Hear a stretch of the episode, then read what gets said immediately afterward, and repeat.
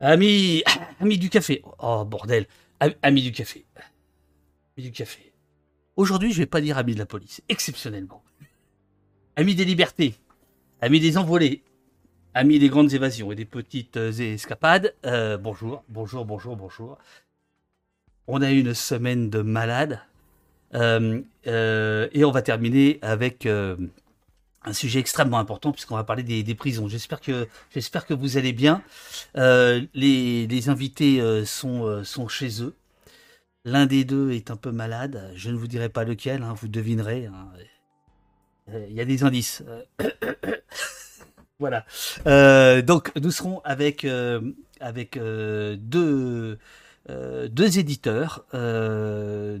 Des éditions du bout de la ville et de l'envolée. Euh, enfin, c'est plus compliqué que ça. Ils, vont nous expliquer. Pierre, Pierre Guérinet et euh, Floréal Klein qui sont, euh, qui sont là. Voilà. Je sais pas où ils sont d'ailleurs. Ils sont quelque part euh, tapis dans l'ombre, dans un, dans, dans un, j'imagine une association, je sais pas quoi. Truc un peu louche. Bon, on verra, on verra ça, on verra ça avec eux tout à l'heure.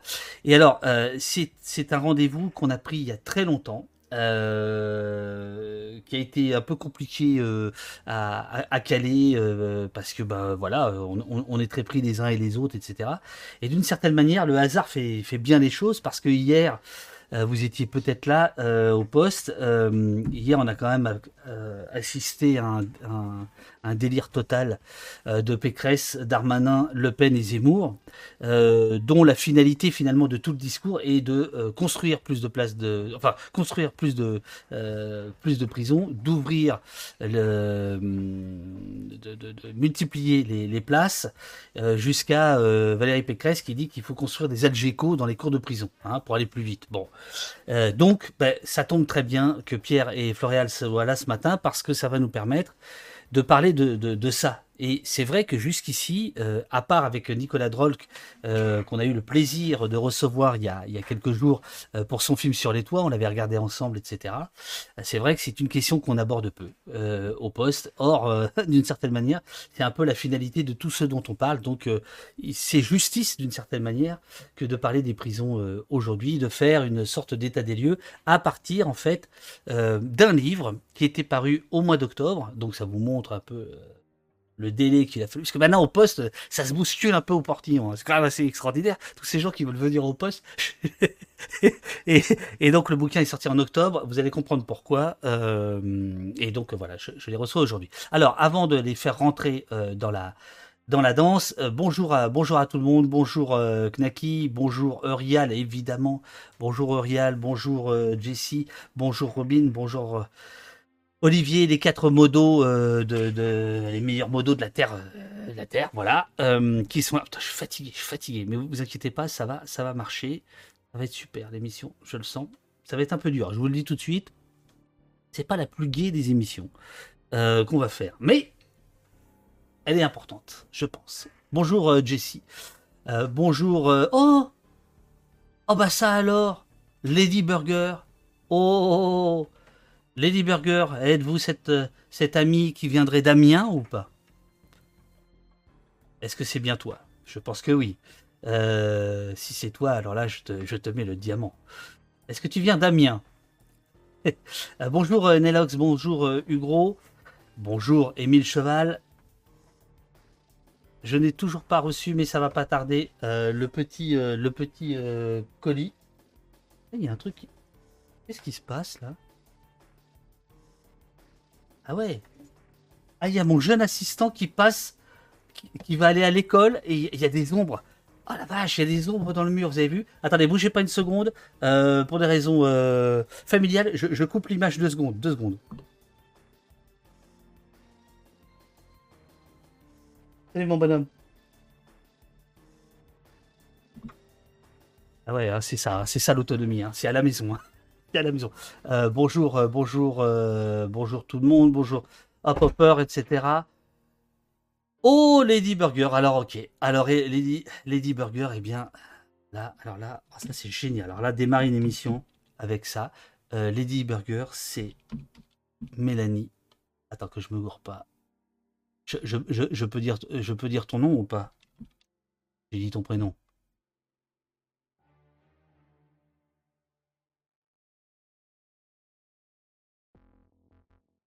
Ne vous inquiétez pas, les, invités. Hein. Les gens, arrivent. Bon là, ça y est, il y a du monde. Ça y est, là, l'amphi est plein. Il y a déjà 256 personnes. Euh, ça va monter, ça va monter, ça va monter. Le temps que Twitch dise, euh, tiens, est-ce que, ça vaut le coup de faire des notifications sur les prisons euh, Est-ce que ça c'est bankable, etc. Est-ce que c'est bon pour les algos? Bon, voilà. Donc voilà, les gens arrivent, les gens arrivent, les gens arrivent. voilà. Alors. Mais on connaît son prénom, absolument, on connaît son prénom. Bonjour Sentier Battant. Sentier Battant, euh, qui a publié un livre chez euh, les éditions du bout de la ville, dont on parlera euh, tout à l'heure. voilà. Bon, alors Lady Burger, bah écoutez, c'est Mélanie, c'est Mélanie. Pour ceux qui ont vu Un pays qui se tient sage, s'il y a une scène à retenir, c'est le monologue, si je puis dire, bien qu'elle soit en face de Vanessa, en réalité, de, Mélanie, qui passe des violences policières aux violences d'État.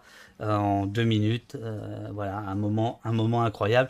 Donc, euh, bah, Mélanie, je suis très très heureux que tu sois là sous ton nom Facebook.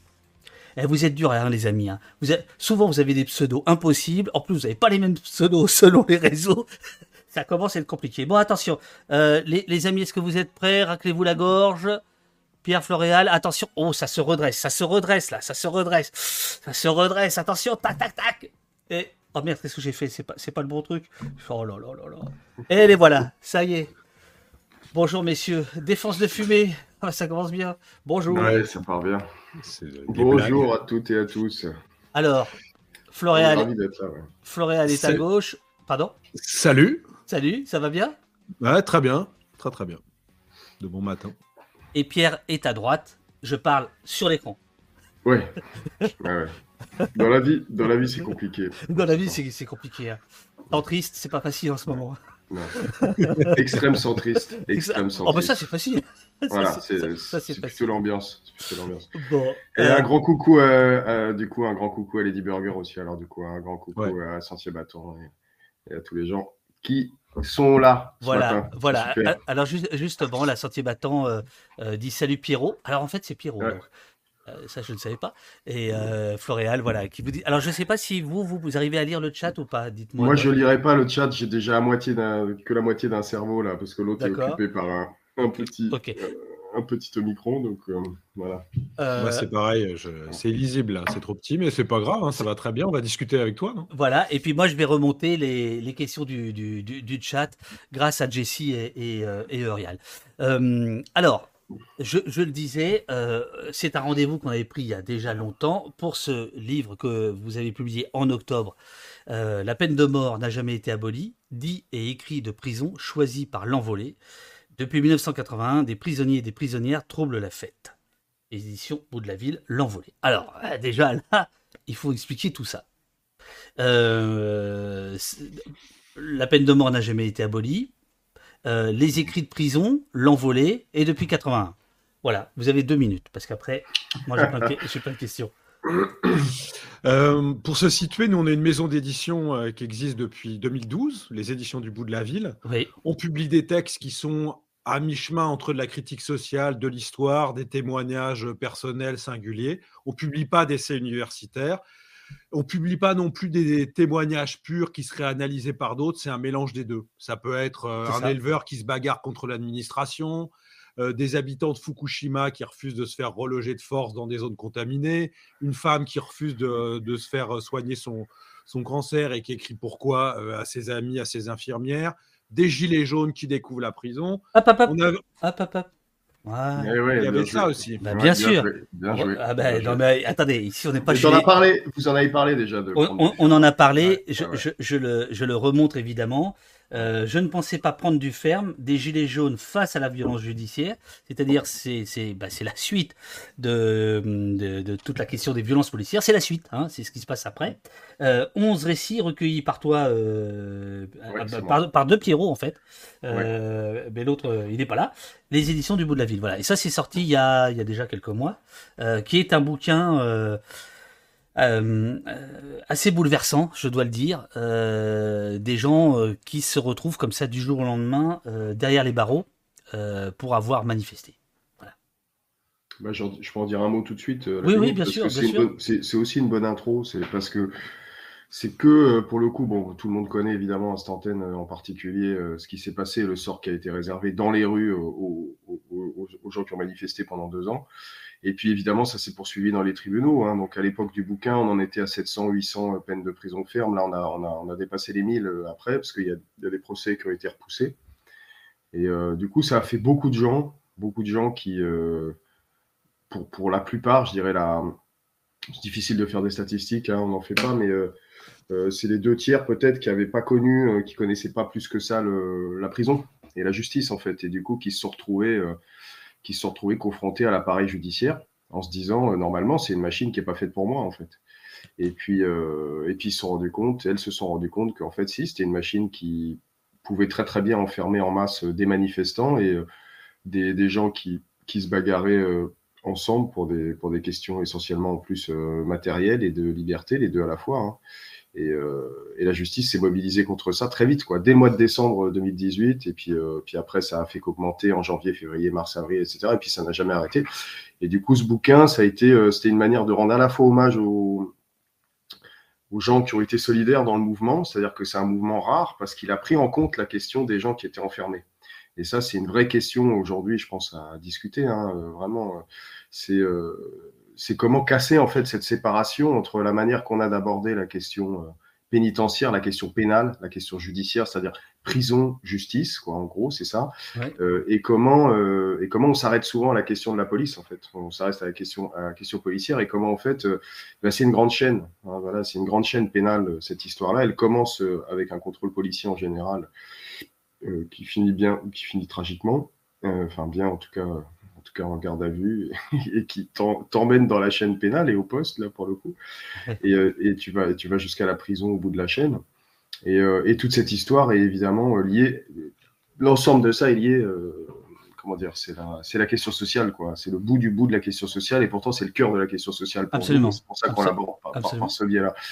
Et, et dans, voilà, bon, et je pensais pas prendre du ferme, c'est 11 témoignages qui sont, voilà, il y, y, a deux témoignages de, de notamment euh, Marie-France, euh, euh, qui elle a suivi tous les procès à Montpellier à l'époque, c'est devenu une espèce d'experte, une espèce de banque hallucinante d'informations les, auxquelles les avocats se, se, référaient dans le coin là-bas pour savoir qu'est-ce qu'avait donné tel juge dans telle circonstance, etc. Elle a fabriqué une espèce d'expertise au fur et à mesure complètement autonome dans les tribunaux, alors qu'elle connaissait rien à cette histoire.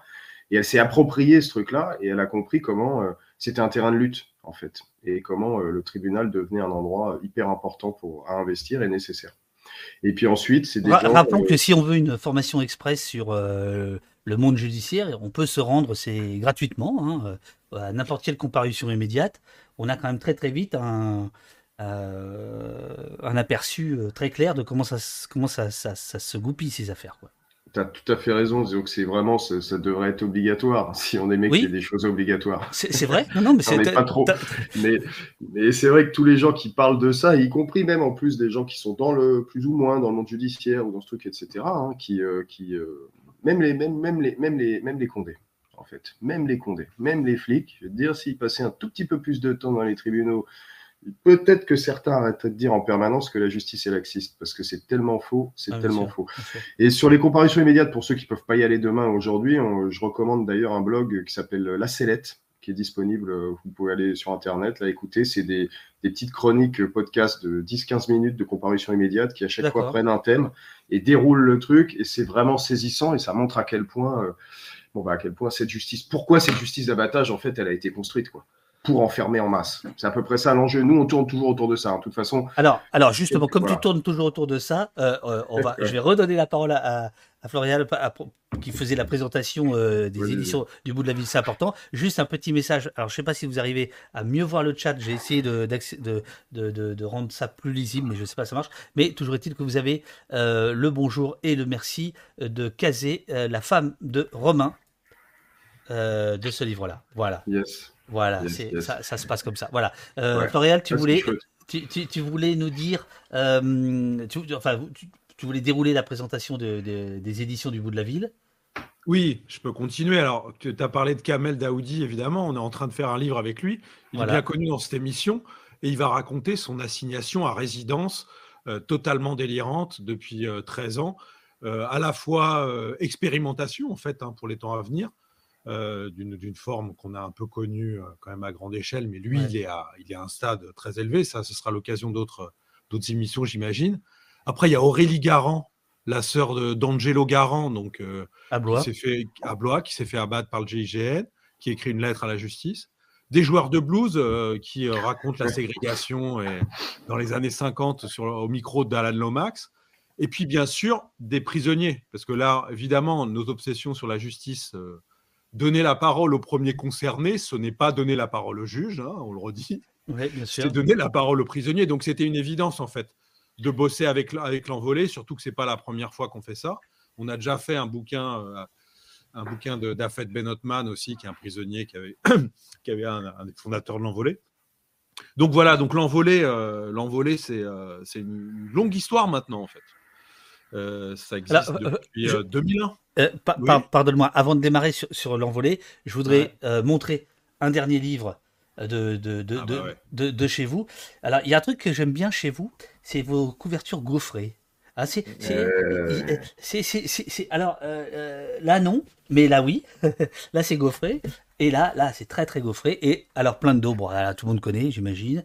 Euh, c'est donc euh, ces, feuilles à 4 pliées, euh, à 3 pliées, en, pliées en 4, bref, ou qui recueillaient des photos euh, de, euh, de gilets, de gilets jaunes. Euh, et vous, vous avez édité plein de dos, 365 gilets jaunes, novembre 2018, octobre 2019. Je ne sais pas s'il est toujours disponible. À un moment donné, je crois qu'il a été assis ici. Et c'est, à mon avis, le. Il y en a eu pas mal des bouquins sur les gilets jaunes. Je, je pense que c'est le plus, le plus juste, en fait, sur le mouvement. Euh, bah, je, peux en dire deux mots là, parce que ah. c'était un bouquin, euh, ça c'était une sacrée aventure aussi. C'est-à-dire qu'on a, évidemment, on a, on a vu comme tout le monde euh, bah, les, inscriptions dans les dos des gilets, puisqu'on participait à ce mouvement. Et puis surtout, on a vu ces feuilles jaunes. On a proposé un bouquin au collectif Plein le dos qui diffusait ce, bouquin, enfin ces feuilles jaunes. Et, on a, et, ce livre, le, pour nous, l'évidence, c'était que l'ensemble des bénéfices de ce bouquin allaient dans des caisses de soutien, soit de blessés, soit de prisonniers. Ce qui fait qu'on a mis près de 12 000 euros dans ces caisses euh, qui se sont ajoutés à tout, le travail aussi euh, de, plein le dos qu'ils vendaient. Donc il y a euh, plus de 20 000 euros qui ont été distribués. pour nous, c'était c'est central en fait de faire ça. prendre du ferme aussi, d'ailleurs, a, contribué à remplir des caisses.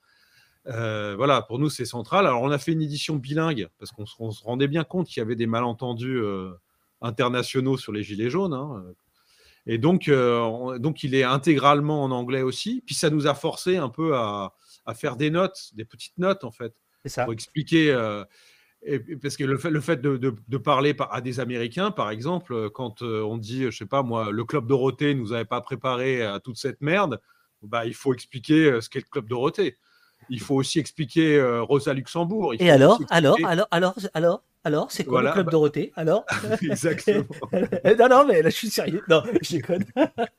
Et donc, bah, c'est incroyable la culture populaire, de, la culture populaire euh, critique qu'il y avait dans, dans cette rue-là. Donc, nous, on est, on est reparti de là parce que c'est ça notre, notre démarche éditoriale. C'est on repart en fait de ce qui se dit dans la rue, de, des témoignages directs des, des, gens de cette parole-là. Pour nous, c'était évident. On n'allait pas faire un surcommentaire de ce mouvement. En fait, fallait l'accompagner. Et du coup, très vite, c'est devenu un bouquin. Euh, aussi important d'ailleurs pour, le, pour les Gilets jaunes eux-mêmes, pour, pour ce mouvement, en fait, qui s'est reconnu dedans. Quoi. Enfin, c'est, euh, voilà. donc, euh, donc ce bouquin tourne aussi un peu ailleurs.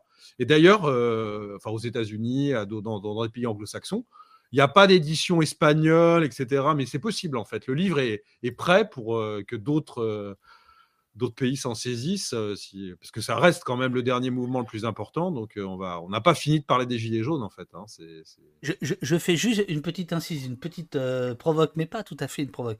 Là par exemple, je, tombe sur cette double page, pas facho mais fâché, fâché, pas facho.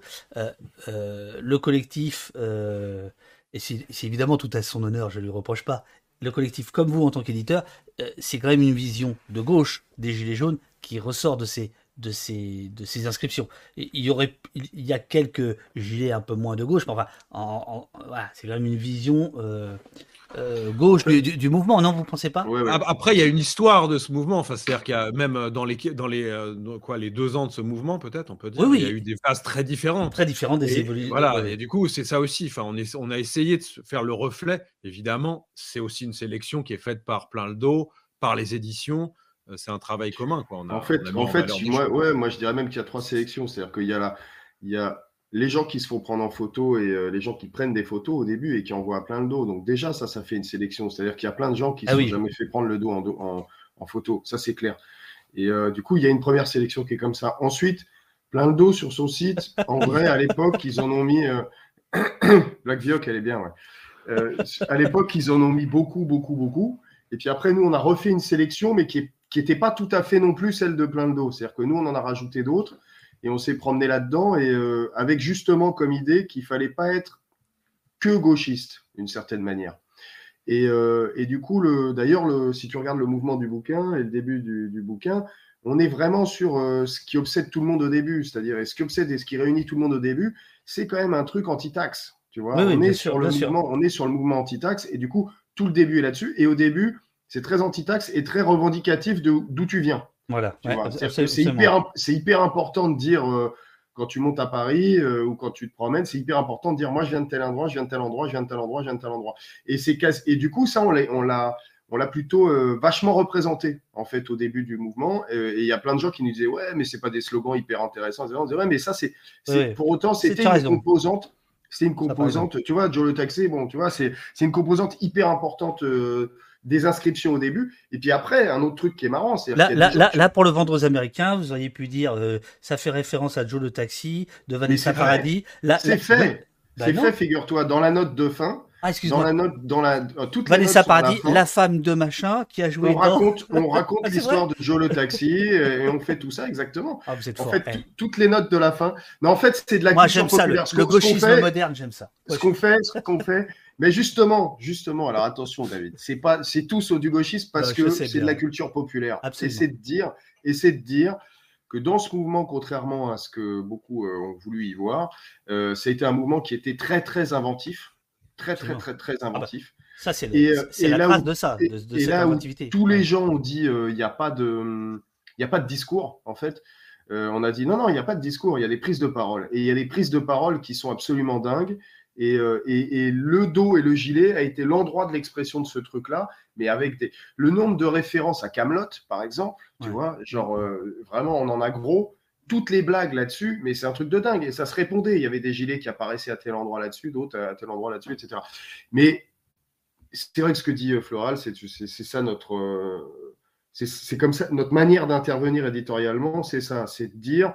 Euh, il y a beaucoup de gens qui racontent des choses très très fortes et qui ont un point de vue sur la situation de merde qu'ils vivent, contrairement à ce qu'on dit. Il y a énormément de gens et il y a une culture populaire de la contestation qui existe, qui peut être très rigolarde Hein, qui peut être très rigolarde aussi, qui peut être très énervé, qui peut être très analytique, tout ça à la fois.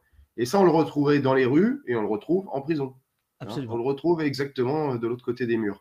Et nous, on veut aussi contribuer à faire, euh, à faire passeur, quoi. Tu vois, comme euh, à faire les passeurs au-dessus des murs à travers des bouquins, bon, à travers des prises de parole, mais souvent à travers des bouquins.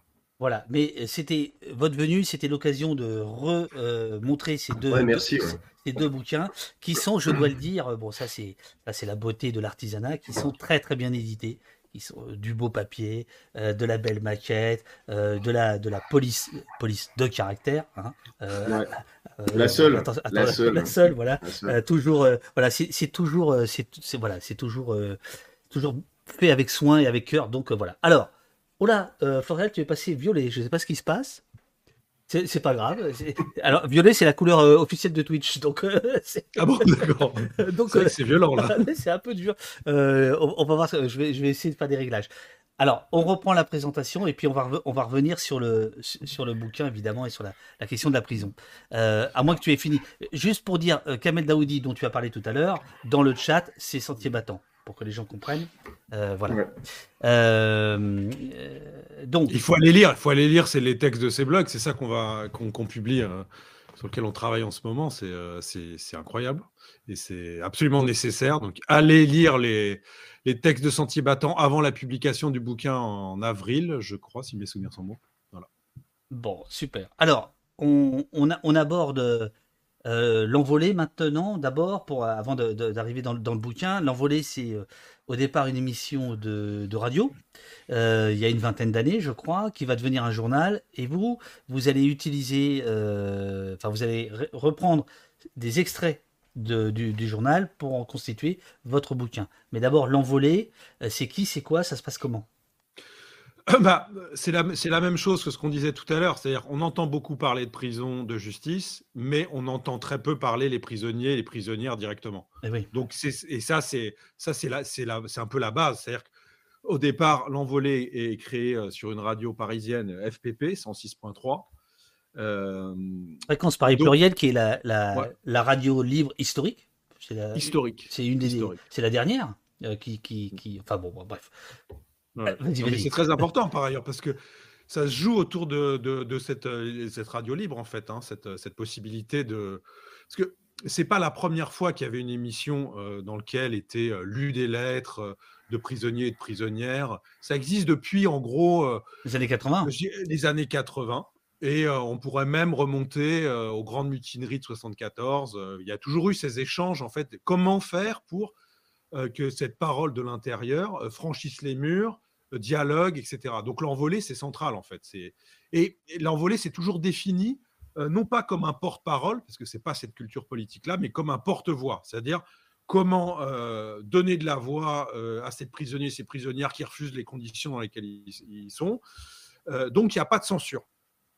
ça, c'est vraiment super important. Et ça se définit dès le départ comme un média d'opinion des prisonniers. Ça, c'est assez, assez singulier aussi. C'est-à-dire que ce n'est pas juste des gens qui vont témoigner de leurs conditions, mais dont le point de vue de prisonniers constitue un regard central sur le monde. C'est ça qui nous intéresse. C'est ça ce bouquin, en fait. C'est à partir de cette analyse, euh, l'analyse qui est faite par euh, des justiciables, des prisonniers, on peut comprendre le monde. Ça, c'est vraiment ça, c'est central. Euh, et bon, Alors, ces témoignages parviennent comment à, l'émission et au journal? Parviennent par tous les moyens possibles, beaucoup de lettres. Euh, beaucoup, ça peut être d'autres moyens aussi. Il y a tous les médias. Hein. Il, y a, il, y a, alors actuellement Instagram, Facebook, Twitter, j'en passe. Snap. Donc ça peut être, ça peut être par ces biais-là. il y a quand même un non, je, je, je, je, vas-y. Oui. Non, non, non, je, cette première émission et, cette, cette, émission est fondée par des prisonniers et des prisonnières ou des proches. Ça, c'est très important aussi de le dire. Voilà, je voulais. Pardon.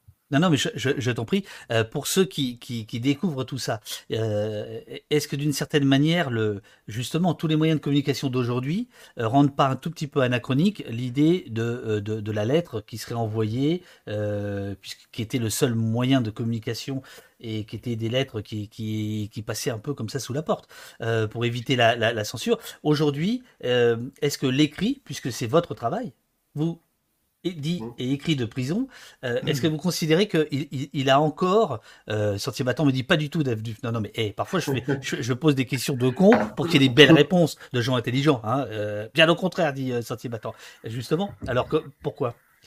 Bien au contraire, bien au contraire. bien au contraire.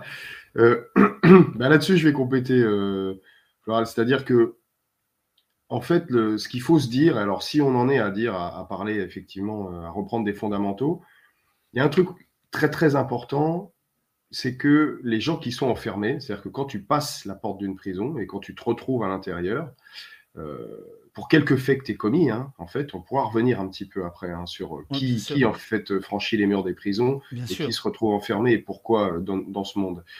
Mais pour quelques faits que tu es, commis, en fait, quand tu es, es à l'intérieur de la prison, tu n'as plus le droit de communiquer une parole libre à l'extérieur. Qu'est-ce que ça veut dire? Ça veut dire que tout ce que tu dis doit passer euh, sous le regard, sous le contrôle, sous la censure potentielle euh, d'agents de l'administration pénitentiaire. Euh, et donc ça crée, le fait qu'il n'y a pas beaucoup de, il n'y a, pas de paroles libres qui sortent. C'est ça parce qu'elle doit être truc. Et deuxièmement, ça veut dire que toute parole qui serait critique ou qui dénoncerait des choses qui se passent à l'intérieur, ou même pas forcément dans la dénonciation, mais qui raconterait, qui témoignerait de la volonté de prisonniers, de prisonnières de s'organiser, en fait, à l'intérieur, tout ce qui serait considéré comme politique, en fait, hein, euh, est strictement interdit. Mais c'est légalement interdit. C'est pas, je veux dire, c'est pas, euh, c'est pas juste de la censure arbitraire. C'est-à-dire que c'est interdit par la loi, en fait. Voilà, les prisonniers n'ont pas le droit de porter une parole publique sur la situation qu'ils vivent. C'est quand même très important à dire dans un pays euh, comme le nôtre, hein, dans un pays qui est censé au, se tenir au nom de, au nom, au nom de quoi cette censure?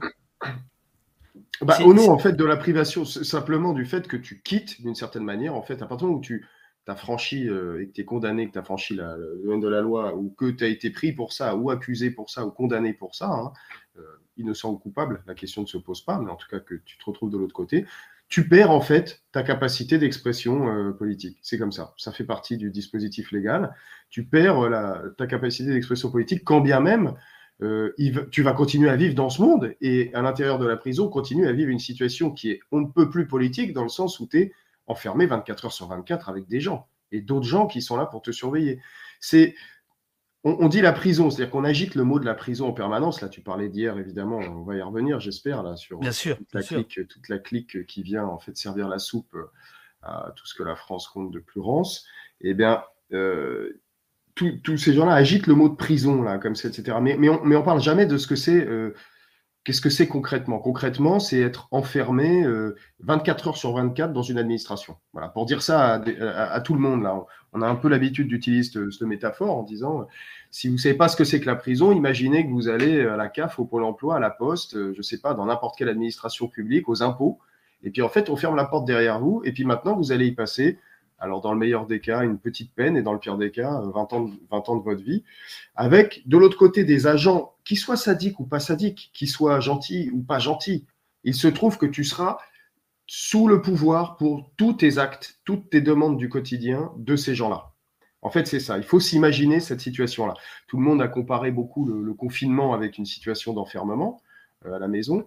Euh, sauf qu'il faut rajouter à ça la dimension euh, la dimension punitive et donc la dimension gardiennage, quoi. C'est-à-dire, euh, tu ne te fais pas une auto-attestation pour sortir une heure. Tu mets un petit pavillon à ta porte et puis tu attends que peut-être dans 4 heures, il y a un type qui passe sur la coursive parmi 150 autres personnes. Mais, mais par exemple, ce, que, ce, que, ce que tu dis là sur le, confinement, est-ce que vous, vous avez senti un regard différent par une partie de la population qui a pu peut-être découvrir euh, ce que c'était qu'une privation, euh, en tout cas des interdits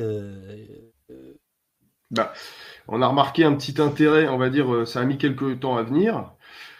Euh, et puis quand euh, plein de gens ont arrêté de regarder un tout petit peu leur nombril et qu'ils ont commencé à se dire ah ben tiens qu'est-ce qui se passe en fait ce serait pas la prison? On a vu même des journalistes venir nous voir hein, venir voir l'envolée beaucoup à cette époque-là. Nous à cette époque-là on faisait le travail d'édition aussi à distance. Et l'équipe de l'envolée s'est mise à faire une quotidienne en fait parce que les parloirs étaient supprimés. C'est ça, parce que moi, j'en revenais juste aux histoires des parloirs et sur la, la, circulation de la parole entre dedans et dehors. Je vais juste finir sur ce truc-là, parce que il n'y a que les parloirs, en fait. Y a, le seul moment où il y a une conversation possible entre le monde du dedans et le monde du dehors, entre toi et ton proche, entre les proches qui viennent visiter la personne qui est enfermée, c'est le moment du parloir. C'est le moment où tu as de la vie directe possible où tu vas te raconter toutes les galères de la vie de dehors, tu vas raconter les problèmes administratifs et de l'autre côté, tu vas raconter euh, ce qui se passe à l'intérieur. Et puis, c'est un petit moment suspendu comme ça où la parole, elle est un tout petit peu libre. Elle peut être écoutée aussi par l'administration. Euh, un mm. surveillant peut survenir dans la pièce et puis t'empêcher d'avoir euh, un contact physique parce qu'il l'a décidé, ou on peut te punir pour ça, etc. Bref, je rentre pas dans tous ces détails-là. Mais bref, il n'y a que cet endroit-là de parole libre. Donc, en fait, tous les autres espaces, quel qu'il soit, constitue des plus, constitue des plus et constitue des, moments où peut s'élaborer une pensée de ce qui se passe à l'intérieur. Et la lettre, pour revenir à cette question-là, la lettre, c'est quelque chose, c'est un espace fondamental. N'importe quelle personne qui est enfermée, qui reçoit du courrier, mais c'est, euh, ça fait pas, ça fait dix mille fois ce que fait le fait de recevoir un message à l'extérieur ou de recevoir un courrier à l'extérieur. S'il y a un endroit où le courrier continue à garder toute sa puissance et toute sa force. Le papier, là, tu vois, tu parlais de la texture de la couverture. Bien sûr. C'est pareil, tu vois, tu sors le papier, tu reçois la lettre, tu défais l'enveloppe, tu regardes le truc, tu prends le temps, tu te crées un espace au milieu de cet espace euh, qui est complètement contraint en permanence, dont tu es dépossédé. Hein. Tu es dépossédé de ton temps, de ton calendrier, de tes activités, tu es infantilisé au maximum. Et là, tu vas créer un espace où tu vas lire ce truc-là et d'un seul coup, tu recrées un tout petit peu de ce lien-là, tu vois, avec l'extérieur. Et c'est vrai avec tes proches, c'est vrai avec ta famille, avec tes gamins, tes gamines, etc. Et puis c'est vrai aussi avec tes amis. Et puis c'est vrai avec des gens avec qui tu as envie de, de, construire, euh, quand on dit construire une critique et un point de vue anticarcéral, c'est ça ce qu'on dit. C'est-à-dire dire, euh, c'est pas du tout 90% des prisonniers ou 100% des prisonniers et prisonnières qui écrivent à l'envolée ou que nous on publie dans ce livre. Hein. C'est pas, c'est pas ça. C'est une petite partie des prisonniers et des prisonnières qui, euh, à l'intérieur, se considèrent comme des prisonniers et prisonnières et disent Ok, maintenant, en tant que prisonnier, euh, je vais faire quelque chose de cette histoire-là, mais je vais en faire quelque chose qui soit pas uniquement. Euh, je vais en faire quelque chose d'une certaine manière qui est très social et qui est très politique.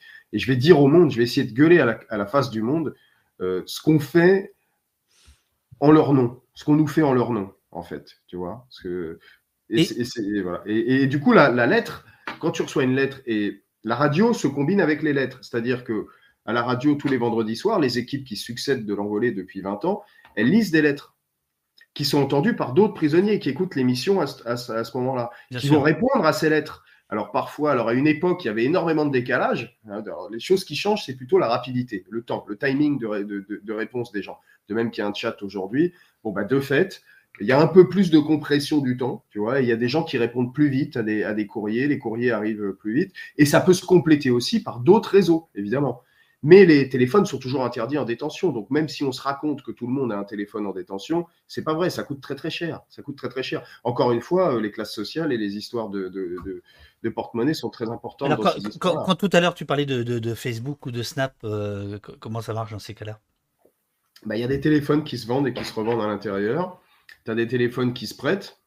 Il y a évidemment des matons euh, qui se font des 13e mois avec euh, la gestion d'achat de, et de vente de, matériel euh, téléphonique.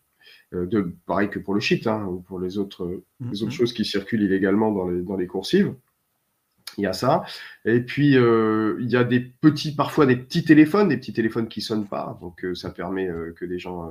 truc. Mais pour ce qui est smartphone, ça coûte cher, ça coûte très cher en détention. Du coup, il arrive que, on a vu des mouvements comme à Condé-sur-Sarthe, par exemple, il y, a, deux ans, il y a eu un mouvement de surveillants euh, qui bloquait la prison. Du coup, euh, ça a été vraiment euh, très très dur à l'intérieur. C'est une prison de, c'est une prison qui est dans le nord de la France, de haute sécurité. C'est ça, c'est une prison particulièrement fermée. Enfin, je sais pas comment. C'est un QHS, c'est ce qu'on appelait avant les quartiers de haute sécurité, mais donc qui sont soi-disant disparus à la fin des années 70.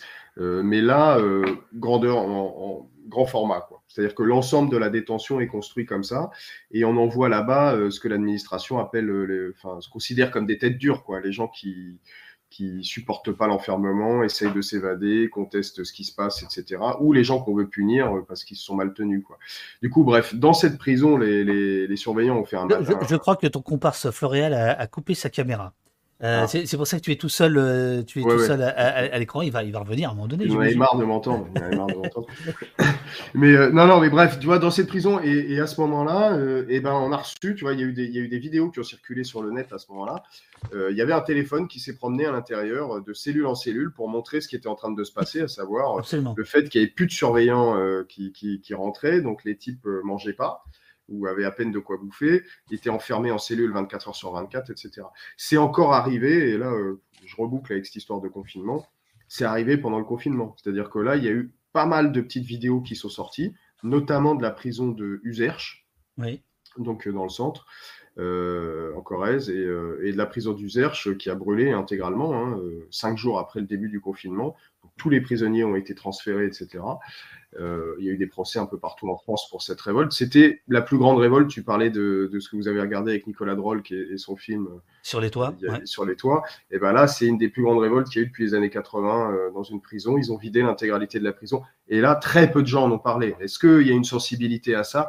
Un petit peu, ça a fait quelques presses régionales, etc. Mais ça a très vite disparu pendant le confinement. Hein. Tu vois, ça a été alors que alors que c'est historique pour le coup, c'est vraiment historique ce qui s'est passé. Et il y a eu quelques vidéos de ça qui sont sorties. Mais ça n'a pas remplacé le communiqué qui est sorti de cette prison. Tu vois, il y a un communiqué qui est sorti, euh, qui, détaillait, euh, qui a été publié dans l'envolée, euh, le numéro qu'on voit là, justement, là, celui-là, qui est le numéro qui a été censuré, d'ailleurs, par l'administration pénitentiaire. L'intégralité des communiqués a été, a été est, est sortie sous forme écrite, en fait, tu vois. Et ça, ça reste. C'est des, comment dire, euh, là où les vidéos euh, partent, on, sait très bien la capacité d'Internet aussi à faire disparaître l'information, à la digérer très très vite. Bien sûr. Bah là, c'est là, tu vois, c'est c'est à l'ensevelir exactement dans le brouillard et la perte dans le brouillard. Là, le, ces communiqués, ils restent, ils restent. Et après, à nous, euh, là pour le coup, éditeurs, là, de, leur de leur donner une vie et de les faire vivre dans le temps, histoire que les gens se disent Ah, mais en fait, c'était il n'y a, même pas un an et demi, des gens écrivaient ça. On en est où aujourd'hui? Qu'est-ce qui se passe? Bien sûr, bien sûr. Alors, j'espère que Florian va pouvoir se, se, reconnecter. Euh, euh, il y a ce livre, donc. La, peine de mort n'a jamais été abolie. Seule la guillotine a été, je crois, euh, le, slogan c'est Seule la guillotine a été supprimée. Voilà, a, été. Ah bah, ah bah, voilà. Voilà, je suis de retour. Ah, Florian est à droite. Il est passé à droite. C'est très bien. Euh, euh, donc, euh, ce, ce, bouquin, vous le sortez en octobre dernier parce que c'est les 40 ans de l'abolition de, de la peine de mort. Et en gros, vous allez prendre des extraits de. Enfin, vous allez prendre des lettres de prisonniers qui explique que finalement la peine de mort est abolie, mais la mort euh, a toujours lieu euh, en, prison, à petit feu ou euh, sous ou sous d'autres modes. Vous allez en parler. Je, cite juste un passage, une petite lettre pour commencer, si vous voulez bien. C'est Mounir. Alors c'est une lettre récente. Mounir, attendez, je vais, vais le mettre ici. Voilà, voilà. Mounir, quartier d'isolement de la maison d'arrêt du Mans, avril 2021, donc c'est hier, quoi. Alors d'abord, je dois dire un truc quand même, hein, c'est que c'est la qualité exceptionnelle euh, des textes. Je, parle littérairement, quoi. Je, veux dire, c'est pas. C'est écrit, quoi. C'est écrit, c'est senti, euh, il y a des effets de style, enfin, c'est de qualité.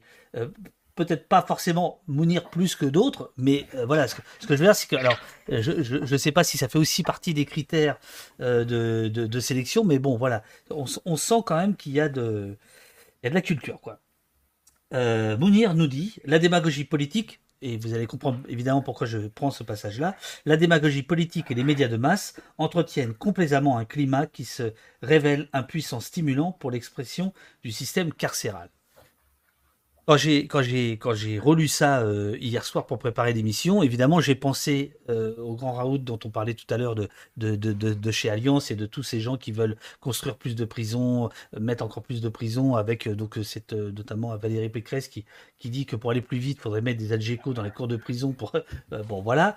Est-ce que c'est pas le, le, point central aussi de, de votre travail, du travail de l'envolée et de votre bouquin, qui est de dire il faut aussi se battre contre un système médiatique? Alors il y a plein de questions dans le, dans le chat par rapport à ça, euh, pour essayer de rétablir un peu la vérité. Ah bah, c'est sûr que cette question-là, elle est centrale. Quand, on, quand le livre, le livre s'appelle La peine de mort n'a jamais été abolie, c'est une phrase de prisonnier. Et la suite, c'est de dire c'est la guillotine qui a été abolie. Ce qui est très différent et on va, on va pouvoir le développer. Donc c'est sûr qu'en permanence, il y a cette espèce de travail, et c'est ce que fait l'envolée depuis 20 ans. C'est essayer de fabriquer euh, un, autre discours à partir des, des, voix des, prisonniers et des prisonnières sur, euh, sur la prison. Parce que la prison est un objet euh, qui fait peur dehors, évidemment, pour maintenir un ordre social, là c'est très clair. Et on, dit n'importe quoi à son sujet, des, des prisons trois étoiles, enfin on entend, mais vraiment tout et n'importe quoi. C'est pour ça qu'il. Ouais, 4, ouais, 4. Et donc, il faut vraiment repartir. Il faut repartir de la base, il faut repartir de, ce qui, de ce qui s'est passé. Et cette histoire de peine de mort est un tournant en 81. Quand Badinter, quand Badinter décide d'abolir la peine de mort, il le fait parce que quelque part, d'abord, la France y est contrainte un peu administrativement. C'est le dernier pays en Europe à devoir le faire. Enfin, voilà. Bon, comme on est au pays euh, des droits de l'homme, enfin, du coup, il y a vraiment cette espèce de. Il faut l'enrober tout un discours humaniste et tout. Et puis, euh, son discours est tout à fait. Euh, enfin, c'est un très beau discours, on va dire. Hein. Mais. oui, quand même. Mais ça, ça, ça, vient dans une, dans une refonte pénale qui existe déjà depuis quelque temps, qui vise à rallonger les peines.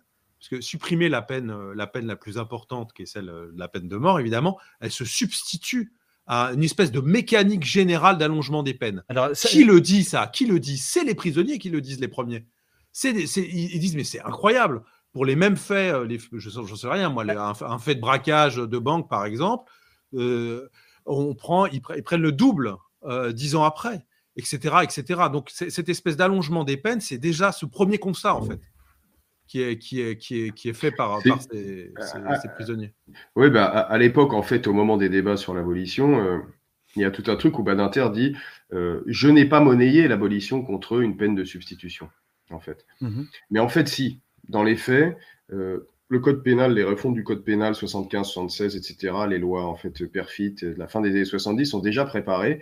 En fait, un autre rapport, un autre usage du code pénal qui va être celui de l'enfermement de masse. Et c'est le tournant des années 80. C'est pour ça que euh, c'est une drôle de période. Hein, tu vois, c'est vraiment une drôle de période les années 80 et, on est obligé d'y revenir aujourd'hui euh, parce que c'est aussi à cette époque-là qu'on va que s'invente le mensonge euh, sécuritaire et, où, le, tout sécuritaire devient un argument de vente euh, électoral et commence à structurer l'ensemble du champ, politique et que tout le monde se positionne sur des fantasmes.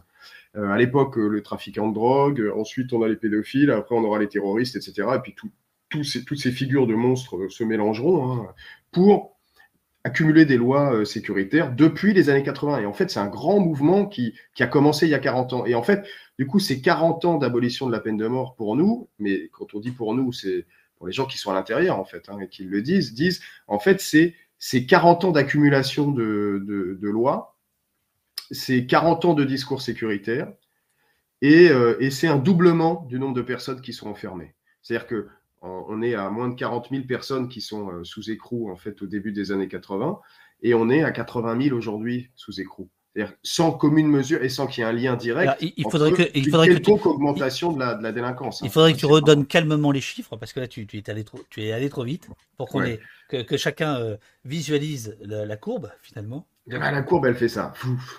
c'est simple. on, passe de, de combien, on, a doublé, en fait, on a doublé, là, on passe de 40 à 80 000 en 40 ans.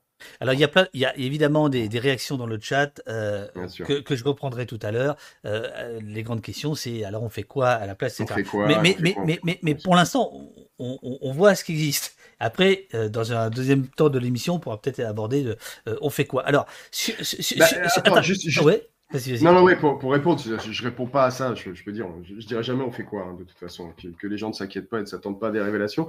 En revanche, on peut dire euh, qui on enferme et pourquoi. Et c'est ça qui compte. Et ce mouvement qui se met en place dans les années 80, c'est clairement un mouvement, c'est un mouvement de, c'est un mouvement de répression économique. Il faut le regarder comme ça. Et quand tu regardes la prison comme ça, tu te poses plus la question en termes de gestionnaire de demain et en disant qu'est-ce que je fais de un tel ou de un tel qui a fait des conneries? La question, c'est pourquoi les gens font des conneries et comment ça se fait? Enfin, c'est des conneries et quelles sont les conneries qui sont, qui sont répréhensibles? Et il se trouve, ce Floral prenait l'exemple des braquages, c'est des faits qui sont les plus punis par le code pénal, en fait. L'atteinte à l'argent, la fausse monnaie, les violences, les trafics et tout ce qui est considéré comme l'économie euh, parallèle, en fait les faits économiques, 80 à 90% de la détention sont occupés par des gens qui sont là pour des violences liées à des faits économiques, des, histoires de stupéfiants, des vols euh, et, de la, et ce qu'on appelle la délinquance, euh, en fait, la délinquance économique, qu'on ne peut pas qualifier autrement que comme ça. C'est-à-dire qu'en fait, la prison ah, sert à enfermer. Excuse-moi, Pierre, là, je, là, je te comprends pas. Quand tu parles de la violence économique, tu parles pas de blanchiment d'argent. Ah non, oh là là. Non, mais c'est ça. pas, je parle pas. Non, non, je parle de. En fait, de, on, a tendance à considérer les. En fait, il y aurait d'un côté les délinquants. On va, on va repartir sur les propos des gens qui, parlaient hier, hein, parce que qui ont tous des termes plus insultants pour, pour, pour, pour, énormément de gens euh, en France quand même, hein, parce que c'est 80 000 personnes en prison. C'est euh, si tu regardes tous les proches autour, c'est entre 500 000 et 1 million de personnes, tu vois, qui sont aujourd'hui de près ou de loin touché. Tu vois, de près ou de loin directement touché. Mais quand je dis un million, c'est entre, c'est en étant vraiment léger, léger, léger. Mhm. Et, tous ces gens-là n'existent pas officiellement. Tu vois ce que je veux dire? Ils n'ont pas de représentation politique, ils n'ont pas de représentation syndicale, ils n'ont pas de représentation, etc. Alors que leur quotidien, il, est là. Et leur quotidien avant la prison, c'était en général un quotidien de misère, un, un, un quotidien de débrouille sociale, en fait. Tu vois euh, c'est un terme qui est souvent utilisé euh, à l'antenne dans des lettres euh, qui étaient reçues par l'envolée ou qui sont publiées. C'est des gens qui disent on se débrouille, tu vois. En fait, la débrouille, la culture de la débrouille, c'est ça que une économie libérale depuis les années 80 décide de, parquer et de stocker dans, dans un parc carcéral, pour le coup, qui ne fait qu'augmenter avec les années, tu vois. Et, et ça monte des deux côtés, c'est-à-dire que on multiplie les raisons pour lesquelles on enferme les gens pour des petites peines. On poursuit des délits, des petits délits économiques qu'on fait finir en prison, alors qu'avant les gens n'allaient pas forcément en prison pour ces faits-là, en même temps qu'ils se multiplient, puisque la misère sociale augmente. Hein. Du coup, ils se, multiplient. C'est une espèce de mécanique comme ça. Et, à l'autre bout de la chaîne, on allonge les peines parce que plus tu as de petites peines au début, plus il faut allonger les peines à l'autre bout. Donc plus les gens vont rester longtemps en prison. Donc il y a deux mouvements. Voilà, c'est le, les mouvements de l'échelle pénale qui, se modifient depuis les années 80. Et ça, euh, bah, comme disait Floréal, euh, c'est documenté dès la fin des années 80, dès le début des années 90, euh, dans des émissions de radio qui sont à l'antenne, tenues donc notamment sur FPP. À l'époque, euh, l'émission s'appelle Parloir libre. Euh, et, sur beaucoup de, et sur beaucoup de radios euh, partout, de, petites radios en France, où tu as les proches, les prisonniers, etc., qui disent on est en train de vivre ça, voilà ce qui est en train de se passer. Avant que des sociologues se posent, se posent la question, avant qu'il y ait une somme qui sorte à la fin des années 90, sortie par Anne-Marie Marchetti, qui parle de la prison des, perpétuités et qui explique ce mouvement d'allongement des peines, etc. Avant même qu'il y ait Loïc Vacan, tu vois, qui, qui, qui revient des États-Unis et qui raconte et que des gens se disent en France, il se passe la même chose. Euh, enfin bon, voilà. Avant même tout ça, des gens à l'intérieur ont dit euh, les condamnations prononcées ne font qu'augmenter. La réponse pénale est de plus en plus forte, et de mhm. plus en plus dure, et de plus en plus longue. Contrairement, et, pour autant, dans le même temps, tout le champ politique dit exactement l'inverse. Et ment à ce sujet-là. Mais tout le monde ment. C'est euh, dingue. Bon, après, on sait que la politique aujourd'hui est devenue plus que jamais encore un, univers de mensonges. Mais, mais dans ce domaine-là, c'est difficile entre la prise aux quatre étoiles, la justice laxiste, les gens qui font pas leur peine et le manque de places de prison. On a quatre mensonges. Voilà, c'est quatre mensonges en fait. On pourrait chacun passer une heure et demie sur chacun de ces mensonges, mais il n'y a pas un journaliste qui est capable de dire à une Pécresse, un Zemmour, un machin, etc. Juste vous mentez, point. C'est pas vrai, c'est pas vrai. Il n'y a jamais eu autant de gens qui ont été poursuivis aujourd'hui que euh, que c'est le. Je sais pas si je prends des chiffres. Euh, la durée moyenne de détention effective en 2019, c'est 11 mois quasiment. On était à 8 mois, euh, 8 mois et des, brouettes en 2006. Et au début des années 80, on devait être à 5 mois. Euh, si tu regardes euh, le nombre de personnes qui sont suivies en milieu ouvert, c'est-à-dire en plus des gens qui sont sous écrou, des 80 000, c'est 170 000 aujourd'hui personnes. C'est-à-dire que tu mets bout à bout les gens qui sont euh, suivis à l'extérieur en sursis probatoire, en travail d'intérêt général, etc. C'est 170 000 personnes, plus 80 000 sous écrou. C'est-à-dire que tu es à 250 000, tu as, plus de 250 000 personnes qui sont directement suivies par la justice et qui sont, qui sont sous un contrôle euh, de. Glodioman vous demande dans le, dans le chat, est-ce que, est que vous trouvez euh, un écho euh, médiatique? Il, dit par exemple, il, prend exemple sur les, discussions insupportables chez Hanouna, etc. est-ce que vous avez la possibilité de vous exprimer, vous, voilà, ou est-ce qu'il peut y avoir une parole de prisonnier quelque part ou pas du tout? Bah, c'est très dur. Mm, mm. C'est très dur. Je te dis, pendant le confinement, il y a eu un petit regain d'attention là-dessus. C'est-à-dire qu'il y a eu un petit peu, euh, bon, je sais pas, euh, la presse plutôt, évidemment, hein, la presse de gauche, euh, dite de mm. gauche, celle que l'extrême droite ne peut pas supporter, quand bien même elle aurait des propos assez libéraux. Eh ben, oui, un petit peu. On va dire un peu France Inter, France Culture. C'est quoi cette attaque fielleuse là? C'est quoi cette attaque fielleuse à 9h52 c'est pour permettre à Florian de prendre la parole. Oui, c'est ça. Alors moi, ce que je dirais, c'est que précisément entre la naissance de l'envolée en, 2001 et aujourd'hui, euh, au moment où, où, euh, où l'envolée naît, euh, il y a il y a euh, une, médecin de la médecin chef de la prison euh, de la santé qui publie un gros bouquin qui fait scandale en fait en disant mais regardez ah, dans quelle euh, condition Vasseur, tout à ah fait. Oui, voilà, oui, ah, ça c'était incroyable. Ça c'était incroyable. Donc ah il y avait il y a eu une espèce de il y a eu un, un humanisme en fait qui qui s'est saisi de cette question de la prison. Mais en fait, tout ça est laminé aujourd'hui. C'est-à-dire que ça, ça n'existe mmh. plus. Et ce qui s'est passé, quand même, euh, pendant, pendant, le, pendant le confinement. C'est-à-dire que la question que tu posais tout à l'heure en, demandant est-ce que ça aurait réveillé des gens sur la question un peu euh, de la prison, euh, ce confinement? Bah, J'ai envie de dire oui et non. C'est-à-dire que tout d'un coup, tout le monde a ressenti quelque chose dans sa chair qui ressemblait un petit peu à de la prison. Mais par contre, le souci pour les prisonniers, les gens enfermés à l'intérieur, n'a pas vraiment existé. Il y a des gens qui, du jour au lendemain, ont été privés de parloir c'est incroyable, je veux dire. Et ça, et ça s'est étalé sur euh, un an et demi, la fermeture des parloirs. C'est des, des enfants qui peuvent pas voir leurs parents. C'est voilà, euh, c'est énorme, c'est considérable ce qui s'est passé. C'est pour ça que le travail de l'envolée est vraiment remarquable, puisqu'à ce moment-là, ils se sont dit, OK, qu'est-ce qu'on peut faire? Notre boulot, c'est d'essayer de prolonger les parloirs, d'essayer de garder ce lien. Qu'est-ce qu'on peut faire dans cette situation? On fait une émission quotidienne. Et là, ça a été, euh, ça a été super important. Il n'y avait plus de grille de radio qui est euh, toutes les grilles de radio s'étaient éteintes à ce moment-là. Donc il y a plein de radios libres. Pour ça, je reviens sur les radios libres qui ont commencé à diffuser cette émission. Ça a été un relais très très important à droite à gauche. Mais l'envolé n'a pas n'a jamais imaginé euh, euh, être chez Hanouna ou sur CNews. Enfin, c'est une blague évidemment. Mais c'est pour ça que la, question des médias, elle, se fait. Euh, bah, elle se fait avec les gens qui sont, qui sont, qui sont là et toutes ces, toutes ces radios en fait ont un rôle central là-dedans, un rôle de, un rôle de relais, etc. Donc ça c'est pour revenir là-dessus. Et à, ce moment-là, effectivement, il y a peut-être quelque chose qui se modifie au, au, au fil du temps, euh, de ce, regard qu'il y a sur la prison, qui effectivement, ça habite beaucoup plus euh, la, vie de tout le monde maintenant. Nul n'est censé ignorer la prison d'une certaine manière, ça devient très compliqué. Mmh. Donc, euh, et le mouvement des Gilets jaunes le dit, l'a dit très fort. Parce qu'il y a des, il y a des, et c'est ce bouquin-là qu'on a sorti, Prendre du ferme. Bah, je ne pensais pas prendre du ferme, c'est-à-dire qu'effectivement, la prison, c'était pour les autres, les voyous, les autres, etc. Et un mouvement comme les Gilets jaunes dit, bah non, en fait, c'est pour tout le monde. C'est pour tout le monde, et tu vas faire l'expérience. Et d'ailleurs, tu fais aussi l'expérience pas que de l'enfermement, de la misère, de l'humiliation, qui est le quotidien de la prison, tu fais aussi l'expérience de solidarité qui existe dans ces milieux d'enfermement. Ça, c'est central. Et ça, c'est ce qui montre d'ailleurs, euh, parce que euh, ça, c'est l'envolé, c'est central. L'envolé dit attention, on agite la prison pour faire peur, mais la prison, c'est un endroit aussi où les gens vivent, où les gens ont de la solidarité face aux conditions terribles qui leur sont faites. Donc, il y a, et ça, c'est, on en voit à chaque ligne dans le bouquin là qu'on vient de sortir, à chaque ligne, on voit, on voit cette solidarité qui s'exprime.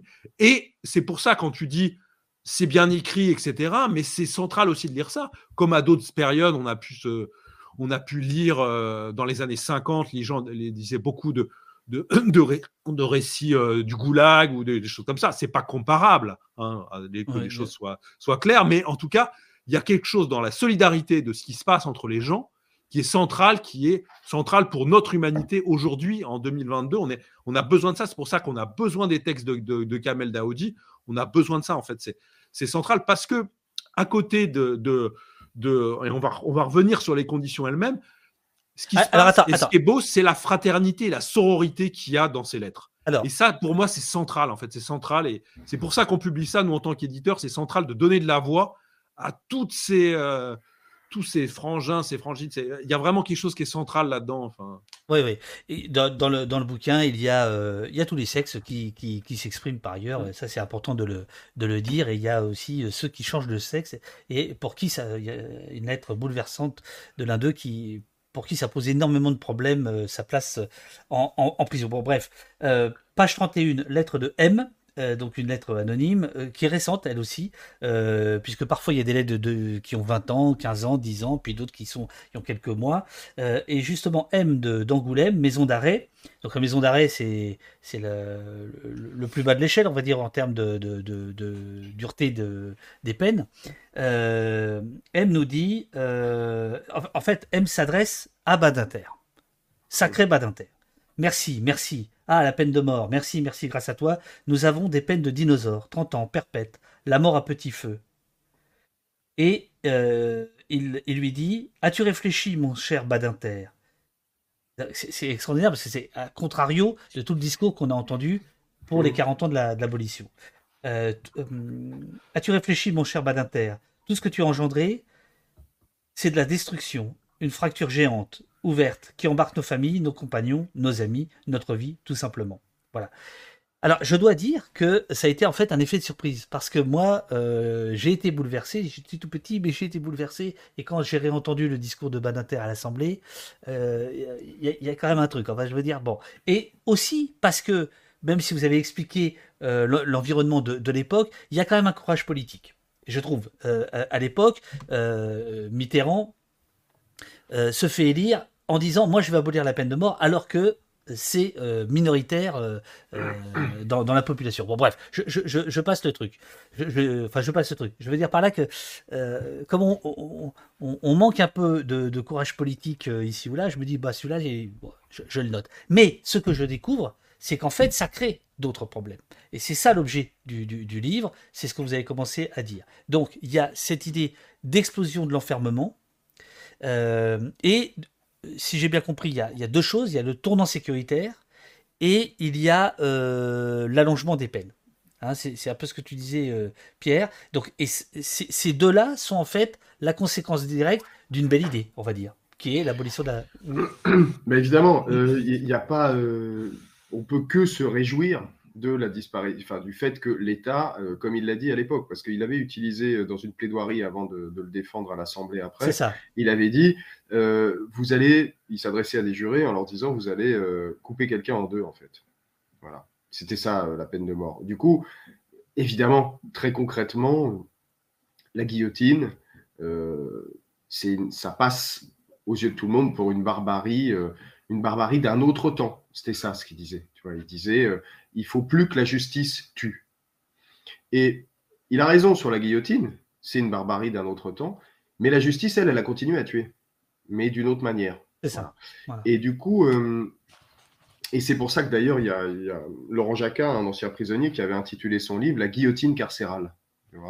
il avait dit, en fait, on a, on a, supprimé la guillotine, et puis en fait, c'est maintenant la prison qui est devenue le lieu de la mort. Et euh, mais de manière beaucoup plus insidieuse, de manière beaucoup plus indirecte parfois, et de manière de, et clairement invisible. C'est-à-dire que la peine de mort, en fait, euh, il n'y avait plus beaucoup de personnes qui se faisaient raccourcir. À la fin des années 70, dans la dernière décennie, c'est 10 personnes. Hein. Donc c'est trop, c'est toujours trop, mais c'est quand même. Euh, voilà. Aujourd'hui, il y a 300 personnes qui. Et, et, en prison. et, et Giscard fait des grâces. Euh, euh, qui sont euh, qui sont assez assez courageuses. Je, veux dire par rapport à, au tumulte euh, populaire médiatique de l'époque. disons que si on si on refait le si on refait vraiment le tu vois, le mouvement dans les années 70 ou même depuis un siècle avant, la peine de mort elle a passé son temps dans l'opinion, hein, dans le et en fonction de sa mesure et tout, elle a passé son temps à faire ça ça ça plus moins plus moins plus moins. Et même dans les années 70 il y a plutôt un terreau depuis 68 de gens qui sont plutôt contre la peine de mort et il y, a il y a des moments où ça remonte. C'est plutôt des flambées un peu épidémiques de, de gens qui, qui veulent absolument. Euh, de, c'est des petites montées de haine collective qui sont liées en général à des effets de loupe sur des, sur des faits divers scabreux, quoi, classiques. Tu vois, et ce, truc qu'aujourd'hui on a euh, de manière accélérée, hein, c'est-à-dire c'est toutes les semaines ou toutes les trois semaines, à l'époque c'est plus espacé dans le temps, c'est-à-dire que ça remonte en 74-75. Il y a l'histoire de Buffet, Bon Temps, etc. Là, il y a, c'est clairement, il y, a, cette histoire-là. Ça remonte en 77. Mais en fait, il y a plus, mais, mais globalement, dire que le pays est globalement euh, hostile à la peine de mort, c'est pas tout à fait vrai non plus. C'est-à-dire qu'en fait, euh, l'opinion est très partagée, en fait. Et, ça fait un siècle qu'il est très partagé. Dès le début du, 20e, en fait, hein, avant-guerre, il y a eu déjà des propositions à l'Assemblée de suppression de la peine de mort. Puis après, bon, bah, il y a la boucherie mondiale de 14-18 qui avale tout ça et qui, lui, va faire des millions de morts assez tranquillement. Donc là, les États vont, envoyer plein de gens euh, s'exécuter mutuellement au gaspille. Donc c'est ça. Mais bon, il y a des montées, des descentes, en fait. Et du coup, les, au moment, au début des années 80, euh, c'est nous, enfin ce qu'on dit nous, ce qu'on publie, ce qu'on relaie, etc., c'est des gens qui disent en fait, Mitterrand, il monnaie d'une certaine manière. Il monnaie un nouveau code pénal euh, très, très, très répressif qui va accompagner ce tournant de la rigueur contre cette mesure humaniste euh, qui fait beaucoup de bruit et qui, et qui donne l'impression que du coup, euh, le gouvernement est courageux. Il y a ça en même. Et, ce qui est, tu vois, et, du, coup, comment dire, on peut pas dire l'un sans l'autre. Tu vois, nous on dit pas, euh, il s'agit pas de dire. Alors je, euh, te, retourne les choses. Euh, enfin, c'est Pierrot Le Barde. Il y, a beaucoup de Pierrot dans cette émission aujourd'hui. Est-ce que ces effets de l'abolition ont eu les mêmes effets dans les autres pays? Est-ce que, est -ce que ça a été monnayé de la même manière? Bah, disons que le tournant des années 80 n'est pas monnayé partout, ouais, et, pas, et, pas comparable partout de la même manière. C'est-à-dire que l'économie n'a pas exactement le même mouvement partout. Et euh, le tournant de la rigueur en France, il est très particulier. Le tournant sécuritaire français des années 80, il est très particulier. Tu ne le retrouves pas euh, dans les pays euh, frontaliers, etc. Et au même titre, tu n'as pas beaucoup d'autres pays européens qui vont faire de la prison un outil central dans la gestion sociale et dans la gestion tu vois, de la question sociale. Quand on dit la question sociale, c'est dire qu'est-ce qu'on fait face en fait aux difficultés grandissantes de populations qui se paupérisent? En gros, c'est ça. Hein, des gens qui n'ont plus de quoi manger. C'est ça. Et ben en fait, on les enferme. En fait, on les enferme. Le modèle américain, euh, c'est l'enfermement de, c'est l'industrie que tu as documenté à une époque euh, assez sérieusement d'ailleurs. Euh, le, le, le, principe des États-Unis, c'est, c'est, un, un, secteur économique complet qui se retrouve. Ah oui, bien sûr. Voilà, c'est, un système, c'est, un, un, système carcéralo-industriel où en fait les gens sont enfermés pour travailler et servir une partie de l'économie. Là, en France. Euh, ou, pour aller plus loin, où le prisonnier et la marchandise. Hein, ou le prisonnier, exactement. On a, même, on a même vu des, juges aux États-Unis poursuivis parce qu'en en fait, ils refourguaient de hmm. marchandises au sens main-d'œuvre à pas cher à, des, à des, des industriels de, de, de, la prison. Bon, les États-Unis, c'est le pays qui, qui, enferme le plus au monde. Hein. C'est plus, qu'en Chine. Enfin bon bref. Euh, euh, bon voilà, c'est effectivement très très euh, très spécifique. Hein. Il y a eu l'Angleterre qui, qui l'a fait aussi. Il y a eu un peu l'Australie. Depuis j'ai lâché l'affaire. Je ne sais pas si ça s'est développé ailleurs. On, parlera des partenariats publics-privés en France, mais c'est pas. là, il faut imaginer quoi. C'est vraiment de bout en bout. Et, et, ce que j'ai vu de pire, c'est des prisonniers qui fabriquaient des cellules pour des prisons privées. C'est là, des espèces de trucs, tu vois, de, et tu, tu, tu n'en sors pas. Bon. Vas-y, excuse-moi. Bah, mais non, mais c'est ça. En fait, c'est qu'aux États-Unis, c'est le bout, c'est pour répondre à, donc, euh, l'interlocuteur, je sais pas comment on dit. Le Pierrot Le, le, le, le, tweet, le, le, Twitcher, le, Twitcher, Twitcher, c'est bien, Twitcher. Ou tu peux dire euh... Frangin, Frangine, si tu veux. selon, selon la teneur de la question. Ouais, c'est ça, c'est ça quand même. Euh, le bout du bout de la, de la chaîne, euh, enfin le bout du bout de la logique, poussé à l'extrême de la logique libérale euh, pénitentiaire, c'est les États-Unis effectivement. Et la France en, en Europe n'est pas à ce stade-là, tu vois. C'est ça. Mais on est, c'est le pays le plus avancé, ou en tout cas le plus rétrograde en la matière. C'est-à-dire que le plus libéral de ce point de vue-là, c'est-à-dire qui a intégré le fait que tiens, c'est le mélange de la culture d'État française, hein. c'est-à-dire que tu as une hyper-administration dans l'administration pénitentiaire, qui est la deuxième, vraiment la deuxième grande muette. C'est-à-dire, on parle souvent de l'armée, donc, dont on sait rien. Et après, tu as l'administration pénitentiaire. L'administration pénitentiaire déteste qu'on parle d'elle, ne parle jamais d'elle-même. Et c'est très rare qu'il y ait des gens au sein de l'AP qui acceptent de dire un truc à visage découvert. Enfin, ça n'existe pas. Tu vois, c'est... AP, c'est administration pénitentiaire. L'administration pénitentiaire, qui est un, qui, un, qui, un, qui est une zone d'ombre. Autant, euh, on dit la prison est une zone d'ombre. Nous, on dirait plutôt euh, l'administration pénitentiaire est une énorme machine à fabriquer de l'ombre, en fait. Voilà.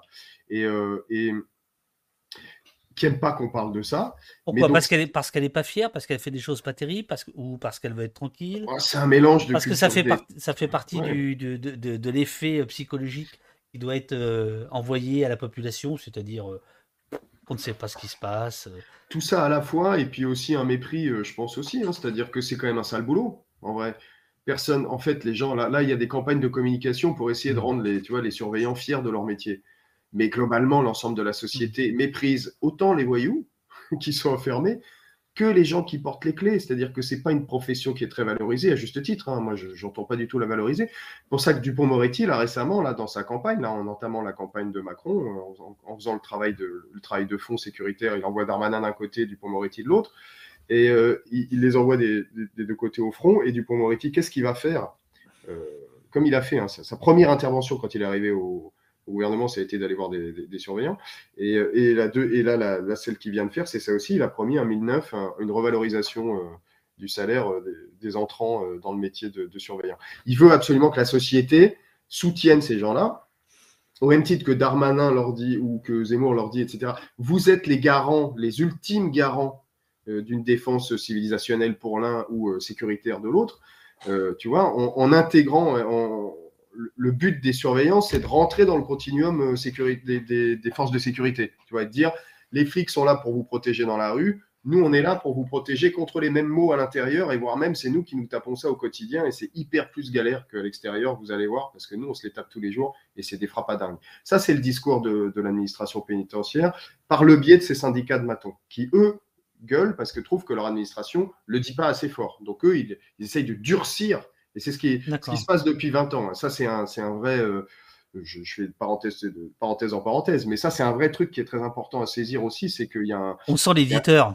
Il y a un durcissement, tu vois, il y a un durcissement du, du, champ, euh, du champ pénal qui est aussi tiré par les syndicats de, surveillants euh, qui veulent que revaloriser leur salaire, qu'on les regarde comme des flics, en fait, qu'on leur donne les droits de, le droit de tuer qu'on a donné aux flics, hein, et qu'on continue à leur donner encore un peu plus. Donc on les arme, ils veulent, des, ils veulent, ils veulent de, quoi, de quoi pouvoir tirer dans les coursives, ce qui est un vrai problème pour eux hein, depuis le début, parce qu'en vrai, euh, si tu mets des, flingues à la ceinture des surveillants et que le mec se fait prendre son flingue, depuis le début, l'administration pénitentiaire dit bah non, il faut pas faire ça, quoi. Mais, il y a plein de, il y a des syndicats de matons qui, qui demandent ça avec force. Bref, ils tirent l'ensemble du discours vers, euh, vers la droite et vers l'extrême droite, hein, vraiment vers le, en disant officiellement, euh, non, c'est pas vrai qu'on fait de la réinsertion, on s'en fout de faire de la réinsertion, c'est pas ça le but de la prison. Mais Pierre, il, pourrait y avoir une vision euh, de gauche des syndicats de, de, matons, ce serait possible ça?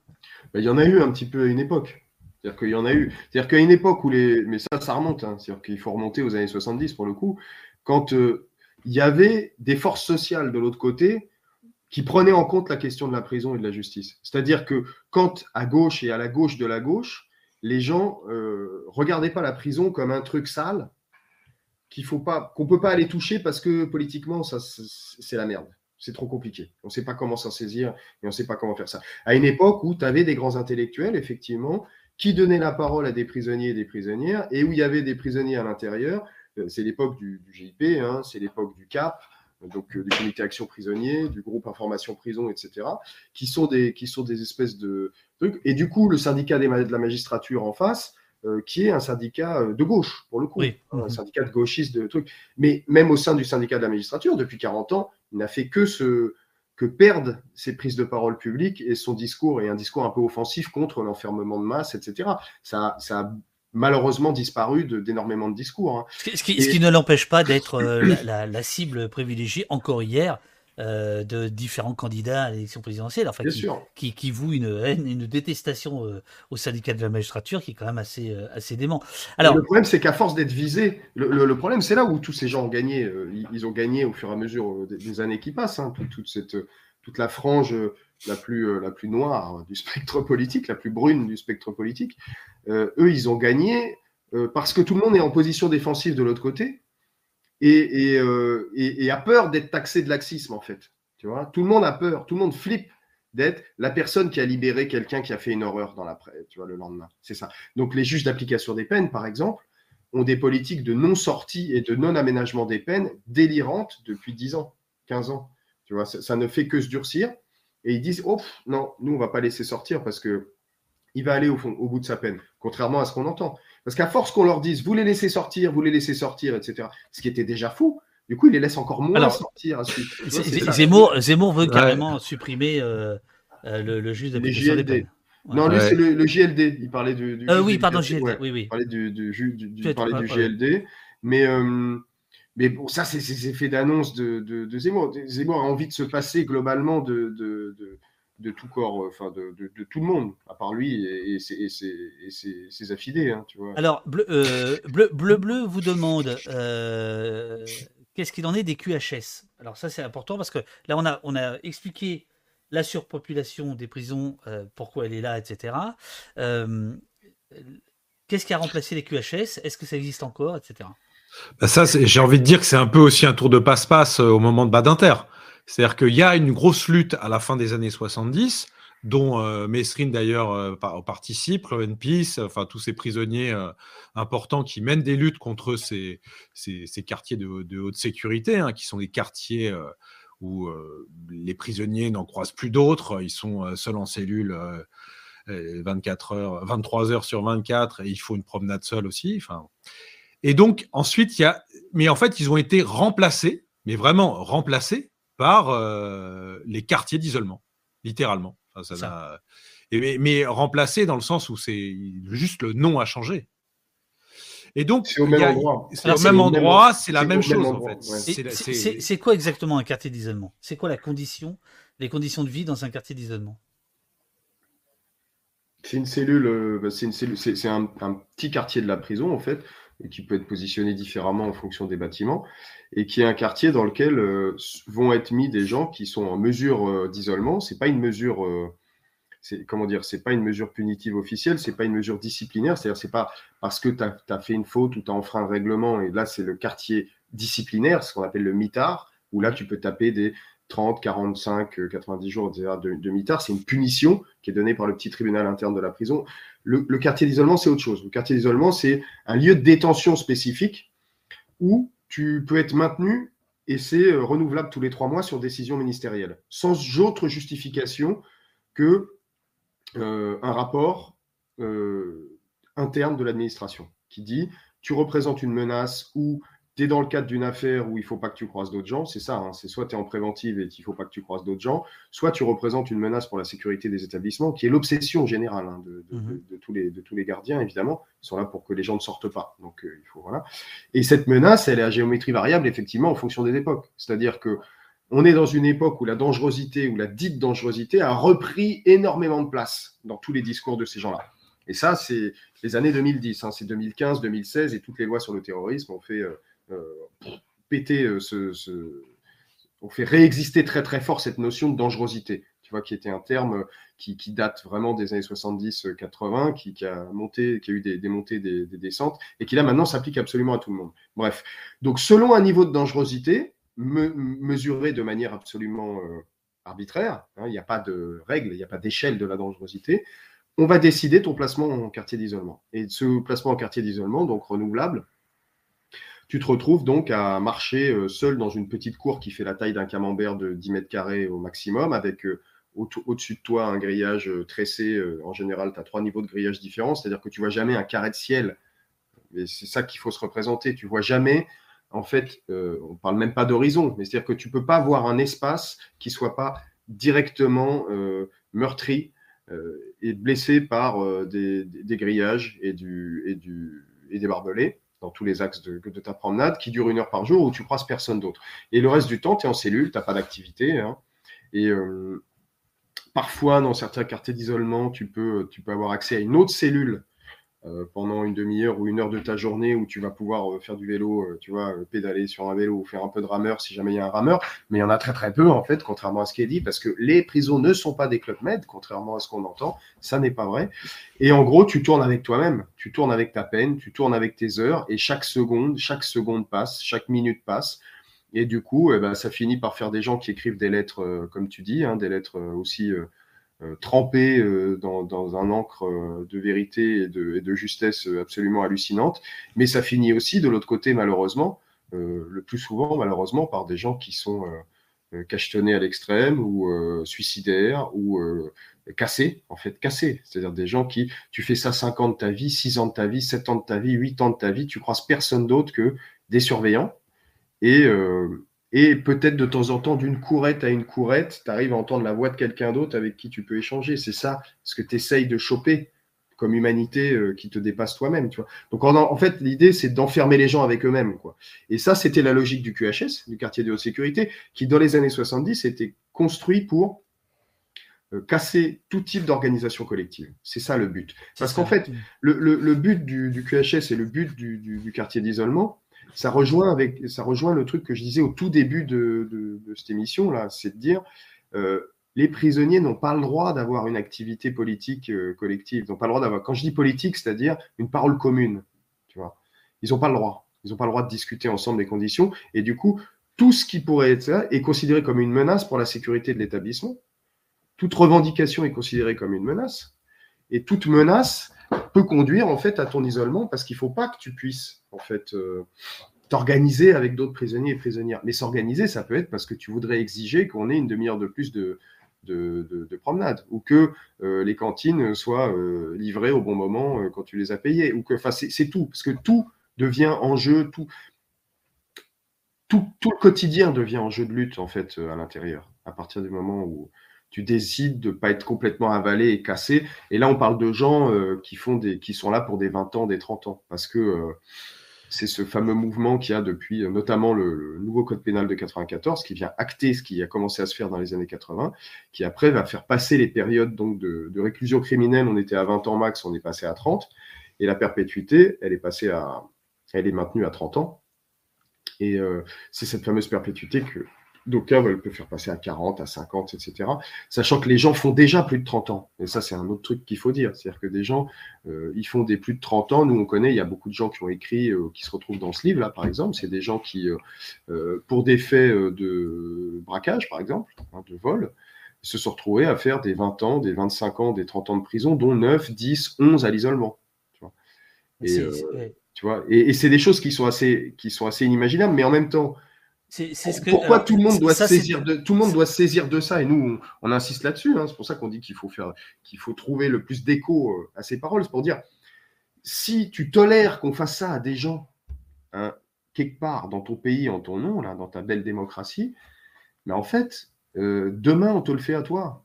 Demain on, te, on va te faire on, va te faire ça et, arrête de penser en termes. C'est le seul grand message qu'on essaye de faire comprendre, hein. c'est de dire arrête de te penser comme un un petit juge, on parlait des chroniqueurs de, des chroniqueurs de chez Hanouna, là, qui, qui mm-hmm. autour de la table, d'un seul coup, ils ont tous la bave aux lèvres, ils commencent à se transformer en monstres, euh, tu vois, en, monstres condamnateurs, ils ont tous des grandes théories de juges, etc. On dit, ils disent tous, oui, mais si ça arrivait à ma fille, euh, moi, le type, j'aurais envie qu'il passe 50 ans en prison, etc. Je dis, ok, ouais, bah, imagine que c'est ton fils qui a fait cette horreur. Juste inverse, inverse le truc, en fait. Mm-hmm. Voilà tu passes ton temps à imaginer que tu es du côté des victimes parce que tout le monde adore se penser victime, mais imagine-toi coupable, imagine un proche à toi coupable, même des plus grandes horreurs. Est-ce que tu souhaiterais à ce proche de le torturer pendant 30 ans dans un, dans un quartier d'isolement? Et là, on parle des cas les plus scabreux, c'est-à-dire qu'on parle d'histoire, de toutes les histoires qui, qui montent à la surface médiatique, hein, qui correspondent en fait à rien par rapport, enfin à rien proportionnellement. Des, il peut y avoir des histoires horribles, il n'y a aucun problème, hein, évidemment. Mais elles correspondent pas du tout à 90% des gens qui sont enfermés à l'intérieur des prisons. C'est pas du tout ça. Mais c'est au nom de ces histoires scabreuses qu'on durcit l'ensemble du dispositif et on ne parle que de ces histoires scabreuses. Du coup, l'envolée fait exactement l'inverse, parle de tout le reste. Euh, Floréal, je, te donne la parole. là, il, faut, que tu, l'apprennes parce que c'est pas possible. Ton, camarade de jeu. Ah, aucun problème. non, mais c'est important en tout cas là. Moi, j'ai envie de rebondir là-dessus sur deux choses là.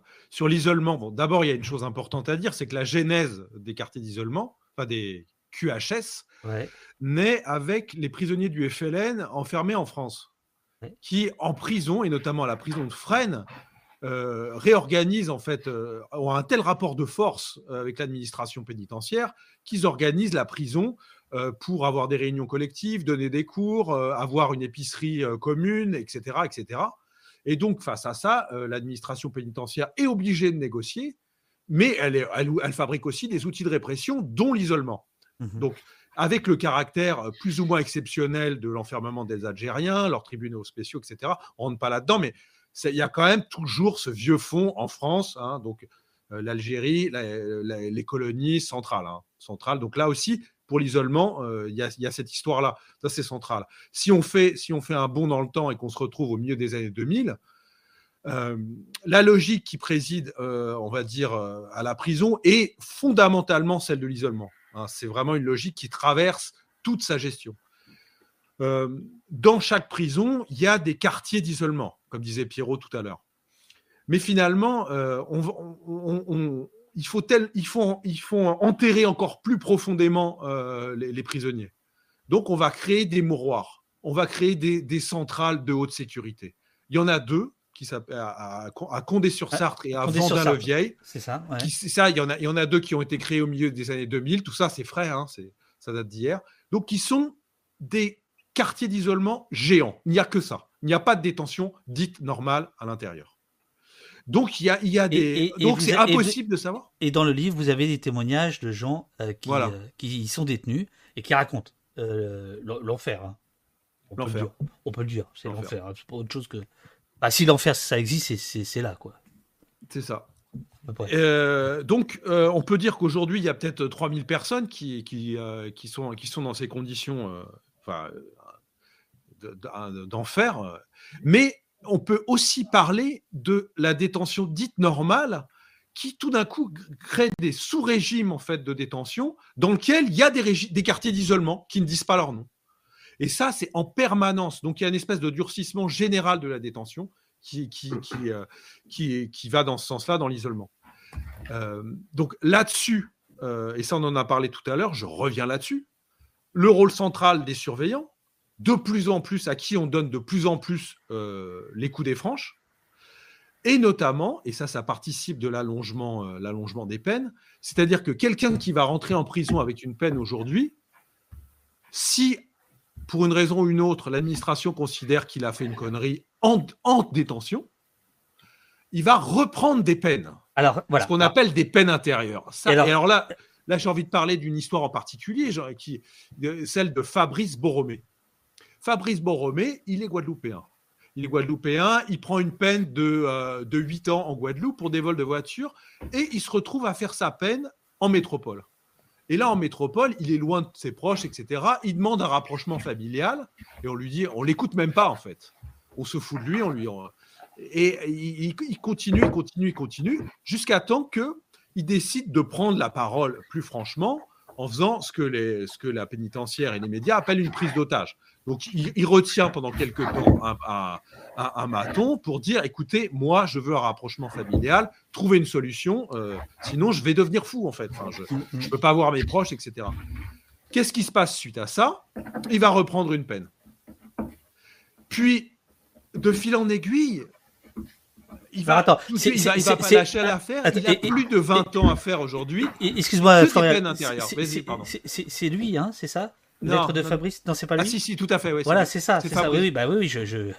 tu m'étonnes que tu en parles parce que effectivement, c'est un des, un des, un des témoignages marquants. Je te, laisse évidemment euh, poursuivre, mais je montre juste à, à, l'écran, voilà, euh, la lettre de Fabrice. Et, et donc, là, il faut bien imaginer, il faut imaginer que donc quelqu'un qui prend dans un tribunal une peine de 8 ans, aujourd'hui, il a plus de 20 ans à faire. Les peines qu'il a pris euh, en plus de ces 8 ans, c'est que des peines qu'il a pris à l'intérieur de la prison. C'est aussi pour valoriser euh, les, surveillants, parce que le mécanisme est suivant, c'est-à-dire que euh, je, parlais de, cette prise de parole de Fabrice, en l'occurrence, les matons vont porter plainte contre Fabrice. Cette affaire, ne va pas se trouver simplement dans le prétoire, qui est le petit tribunal de la prison, mais va aller au tribunal de grande instance du coin. Et les prises, avec, des matons qui ont porté plainte et qui vont prendre un 13e, mois. Donc tout ça est, porté à la fois par, euh, encouragé par l'administration, encouragé par les syndicats euh, de surveillants. Donc voilà, on, est dans. Et, par ailleurs, il y a les peines, les peines s'accumulent, s'accumulent, s'accumulent. Fabrice n'est pas du tout un cas isolé. Euh, voilà, enfin, parce qu'il va, il va, il va. Alors là, je, cite quand même ce qui, ce qui s'est passé pour lui, c'est que donc il se retrouve à l'isolement depuis des années. Donc il dit c'est pas supportable. Donc de nouveau, il va, il va, il va bloquer euh, parce qu'il est amené, euh, il est menotté. Ses déplacements sont menottés à l'intérieur de la prison, entravés. Il va, il va à la douche ainsi, comme, ça, et il va bloquer la douche. Qu'est-ce qui se passe? Donc il y a les Zéris qui ne sortent d'équipe régionale d'intervention de la pénitentiaire, équivalent du GIGN, qui arrive cagoulé. Cagoulé, hein, ils sont cagoulés, ils arrivent. Qu'est-ce qu'ils ont fait? Ils ont lancé une euh, grenade assourdissante dans la douche de Fabrice, qui a perdu l'audition, une oreille carrément, et qui se retrouve mis au mitard, euh, avec euh, quasiment l'impossibilité de voir un médecin, parce qu'il y a aussi tout le volet médical, des gens qui, des prisonniers qui ne sont pas soignés. Donc on est vraiment là, euh, là Fabrice, Fabrice, il est quasiment dans des conditions, il est vraiment dans des conditions extrêmes, parce qu'ils ont, ils ont, ils ont cherché, ils, cherchent à le pousser à bout, à le, rendre fou, voilà. Donc ça fait des années euh, qu'on lui écrit et, et euh, ça fait des années qu'on qu'on essaie un peu de parler, parler de son histoire. Il y en a d'autres. Il y a Fabrice Dorfer qui est là depuis des années. Francis. Francis, pardon. Alors, excuse-moi, je, reste juste parce que là, tu as parlé euh, des, moments particulièrement euh, saillants, rudes, mais il y, a des petites choses dans la lettre de, Fabrice, il, faut les lire. J'avais un régime spécial pour mon repas. À chaque fois, il manquait ma barquette. Euh, il dit aussi que quand il arrive à, Fresnes, donc au, tout début par rapport à l'histoire, non, pardon, à la centrale de Saint-Maur, euh, alors que j'étais aux arrivants, c'est-à-dire bon, ceux qui, voilà, aux arrivants, ok, j'ai demandé à un surveillant de regarder sur l'ordinateur si un mandat que mon père m'avait envoyé était arrivé. Ils m'ont envoyé balader en me disant qu'ils n'avaient pas le temps. C'est parti en bagarre. Ils m'ont roué de coups de pied et de, coups de poing et de pied, puis jeté au mitard comme un chien en me traitant de sale nègre, sale macaque et en me disant qu'ils allaient me tuer. Fabrice, ce qui s'est passé, je parlais de sa, la, première prise de parole qu'il fait, il est justement à Condé-sur-Sartre, une de ces, centrales pénitentiaires de haute sécurité. Et qu'est-ce qui se passe aujourd'hui? C'est qu'ils l'ont retransféré dans cet endroit-là, avec ces mêmes, ces mêmes surveillants. Donc là, il est, euh, là, il est, vraiment, euh, il est vraiment retranché dans sa cellule, en fait. Parce que c'est très compliqué pour lui, en fait, d'avoir le, d'avoir le, moindre rapport avec ces surveillants. Euh, à qui il a, il a essayé, en fait, de, avec qui il a essayé de prendre la parole à ce moment-là. Donc ça, c'est ça, c'est vrai que là, là, on est et, et, c'est le seul pouvoir qu'on a nous dehors, c'est en tout cas en tant qu'éditeur, évidemment, c'est de parler de lui, c'est d'essayer de, c'est d'essayer de, de de lui donner de la voix, de, publier ses, courriers dans le journal. Il y a un journal, hein, l'envolé, il y a un journal. Hein. je, montre là le dernier, dernier numéro, là, qui est là. Euh, là-dedans, il y a encore une lettre de Fabrice, hein, par exemple. Donc euh, voilà, enfin, euh, c'est. c'est, Mais il est dans une impasse, il est... et tout le monde, et l'administration considère aussi qu'il est dans une impasse pour, pour l'administration. Donc ils ont décidé aussi de le casser. C'est-à-dire qu'il était pris dans une espèce d'engrenage aussi du droit et de l'administration qui fait qu'il prend des peines, il prend des peines, il prend des peines, il se retrouve avec des peines qui sont juste infaisables. C'est pas possible. Il y a, euh, je, vais prendre dans pas longtemps les questions du chat parce qu'il y en a plein. Il y a, des gens qui, évidemment vont dans votre sens, d'autres qui semblent découvrir euh, tout ce qu'on était en train de dire. C'est-à-dire que là, je pense que vous vous adressez peut-être à un public qui, qui, qui est, peut-être pas euh, aussi au fait que celui auquel vous avez l'habitude de vous, adresser. Et eh ben ça c'est super. Euh, et puis d'autres qui sont euh, plus dubitatifs et, qui, veulent le débat. Donc on, on, va y aller. Qu'est-ce que je voulais te dire? Alors il y, a un point qu'on n'a pas abordé, c'est le point du suicide, hein, puisque l'objet de votre livre, hein, je le rappelle, la peine de mort n'a jamais été abolie. Voilà. Et en fait, la, prison euh, tue quand même euh, parfois à petit feu ou brutalement, justement, avec euh, la question du, du, suicide. Alors, il y a plusieurs raisons à ça, si, si je vous en crois. Il y a le manque de soins, notamment de, soutien euh, psychologique, psychiatrique, etc., le désespoir. Enfin, bon, on, voit très bien, hein, euh, euh, ça, peut arriver très très vite et, et, à, beaucoup de gens. Et alors, vous, vous, annoncez beaucoup beaucoup de morts en prison. Est-ce que vous êtes sûr de vos, de vos chiffres et quels sont-ils? Bah, En fait, là-dessus, je peux répondre. vas-y, vas-y. Euh, on annonce des chiffres. Eh, quelle équipe, quelle équipe. Ah bah on se connaît un peu. Hein, on, travaille quoi, ensemble un peu. Euh, non, sur, les morts, euh, c'est très difficile d'avoir des chiffres. D'abord, faire une comptabilité mortuaire, mortifère comme ça, c'est toujours, c'est toujours glauque et toujours très difficile. Par ailleurs, les chiffres officiels de l'administration sont à prendre avec des, des pincettes. Une espèce de décompte qui a l'habitude de dire un mort tous les trois jours en prison. Mais dire un mort tous les trois jours en prison, ça veut dire c'est un petit peu. Donc c'est une centaine par an. Voilà, ça fait une centaine par an. Et puis il y a des années où tu montes à 200, des années où tu es à 100, etc. C'est très difficile de, de, dire ce, exactement ce qui se passe. La plupart de ces morts, on considère que c'est soit effectivement des gens qui, ont, qui meurent de maladie à l'intérieur, comme ils pourraient mourir à l'extérieur de maladie, sauf que pour être soigné à l'intérieur, c'est beaucoup plus difficile. Et des maladies chroniques ou des maladies euh, dures qui nécessitent des grosses prises en charge, euh, c'est très compliqué pour les avoir à l'intérieur parce que pour n'importe quel rendez-vous, il faut obtenir, si c'est pas, si on peut pas être suivi dans le cadre de l'unité de soins euh, qui, dont dépend la prison, tu dois être extrait, amené à l'hôpital, avoir une escorte pour t'amener, etc. Donc ça ronchonne côté matonnerie en disant ben non, on a d'autres choses à faire ce jour-là, etc. Donc en fait, tu rates un rendez-vous médical, puis après, on sait ce que c'est, rater un rendez-vous médical dans le cadre d'un gros protocole, c'est deux mois plus tard que tu te retrouves, etc. Bon, bah du coup, bah, c'est ce qu'on appelle le défaut de soins.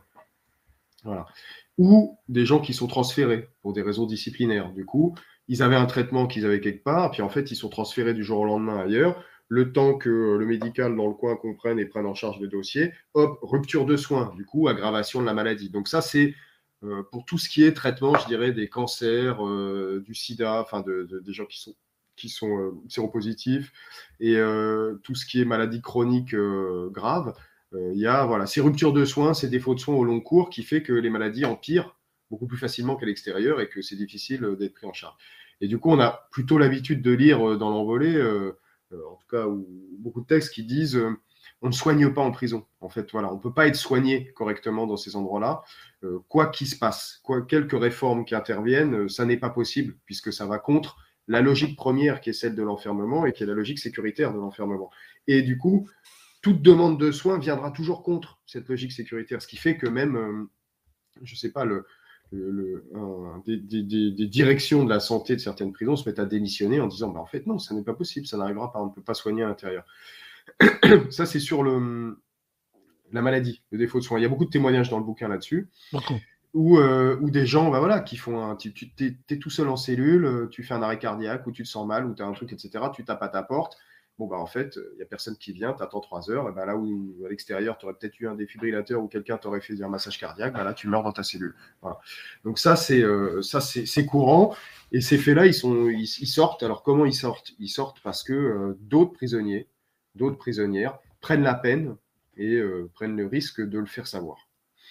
Et, et dans ces cas-là, l'envolée a une politique de publication euh, que nous, on soutient euh, clairement aussi aux éditions en disant on considère que si les gens prennent des risques pour euh, faire sortir une information de l'intérieur, en rappelant toujours que tout ça est interdit, hein, donc ils prennent le risque de rapport disciplinaire, d'être eux-mêmes, etc., c'est que il se passe quelque chose.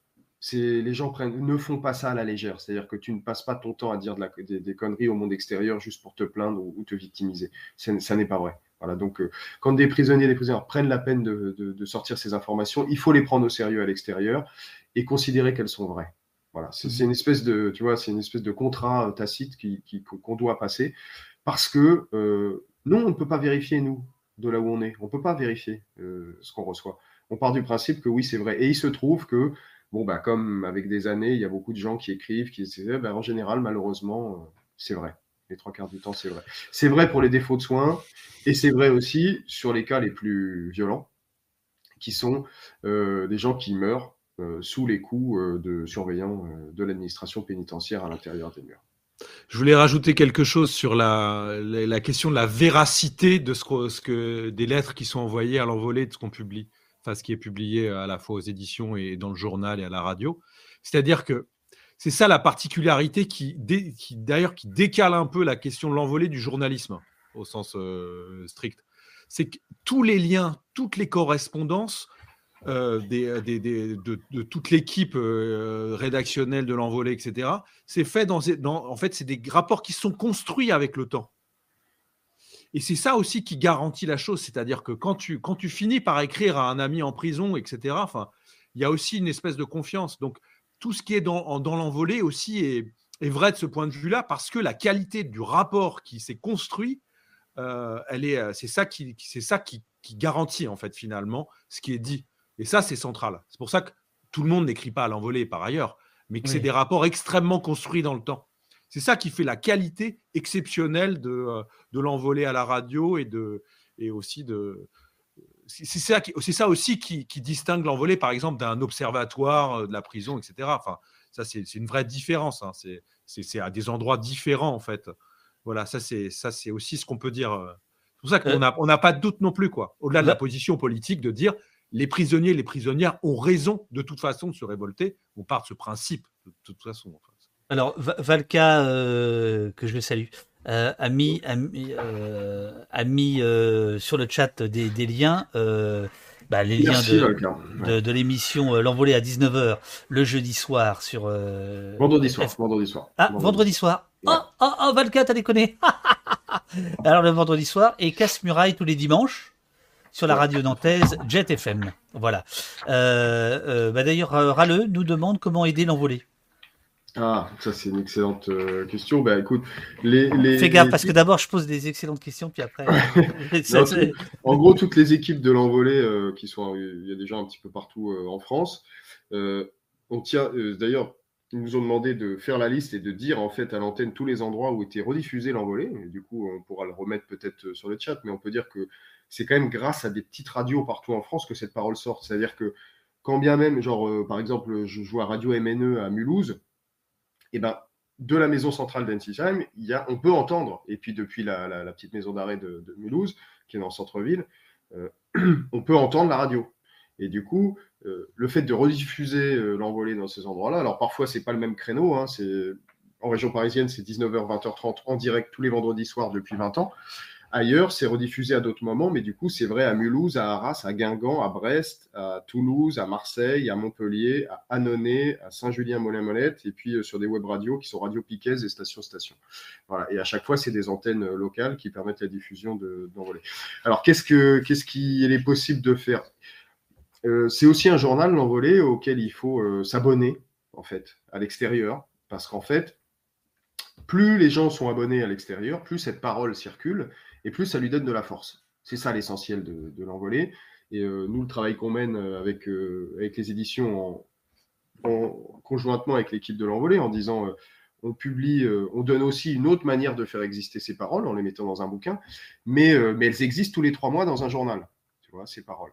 Et se tenir au courant et lire ce journal au fur et à mesure, c'est aussi prendre des nouvelles de ces gens qui écrivent de l'intérieur. Floréal parlait de Fabrice, on peut parler de Francis, de Adeline, de Mounir, de Christophe, de Romain, de l'infâme, de Slim, de Aurélie, de Philippe, de Laurent, de Libreflot, de Sam, de, enfin voilà, de plein de gens. Et eh, pour, eh, pour un mec qui a le Covid. Euh... Voilà. 70 euh, prisonniers et prisonnières qui s'expriment dans le bouquin, simplement, dans, la sélection. C'est juste pour donner une idée. Et, euh, et, du coup, voilà, tous ces gens-là, euh, ben, en fait, c'est prendre des nouvelles aussi de ces gens-là au fur et à mesure. Oui, bien sûr. Euh, et, euh, et, puis, euh, c'est participer avec eux de la discussion qu'ils veulent établir avec le monde extérieur. En fait, c'est ça ce qui compte.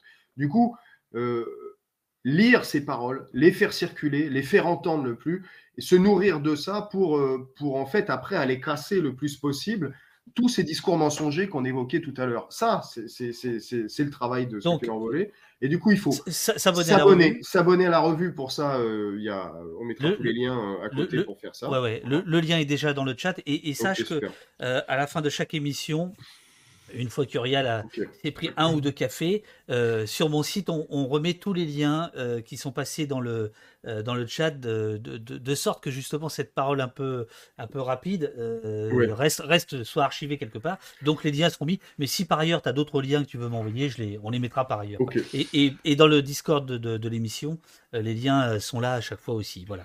Bah, et, dès l'envolée, c'est autre chose aussi. Là, je, rajoute aussi autre chose. C'est que l'envolée, donc le, journal, en fait, euh, il est gratuit pour les prisonniers, ainsi que nos livres d'ailleurs. Hein. Nos livres sont, gratuits pour les prisonniers s'ils en font la demande.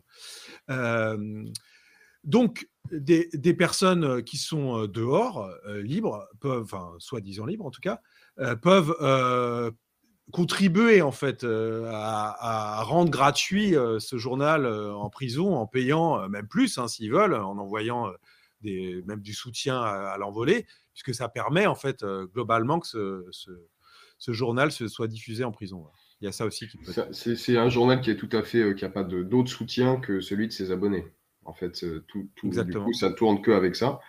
et du coup, et du coup, c'est un collectif éditorial hein, depuis 20 ans. C'est des dizaines de personnes qui s'enchaînent pour prendre leur lait, soit pour être à la radio le vendredi soir, soit pour, euh, pour organiser le journal, euh, les lettres, répondre aux gens qui ont écrit, et puis euh, et construire ce rapport au long cours. Quoi.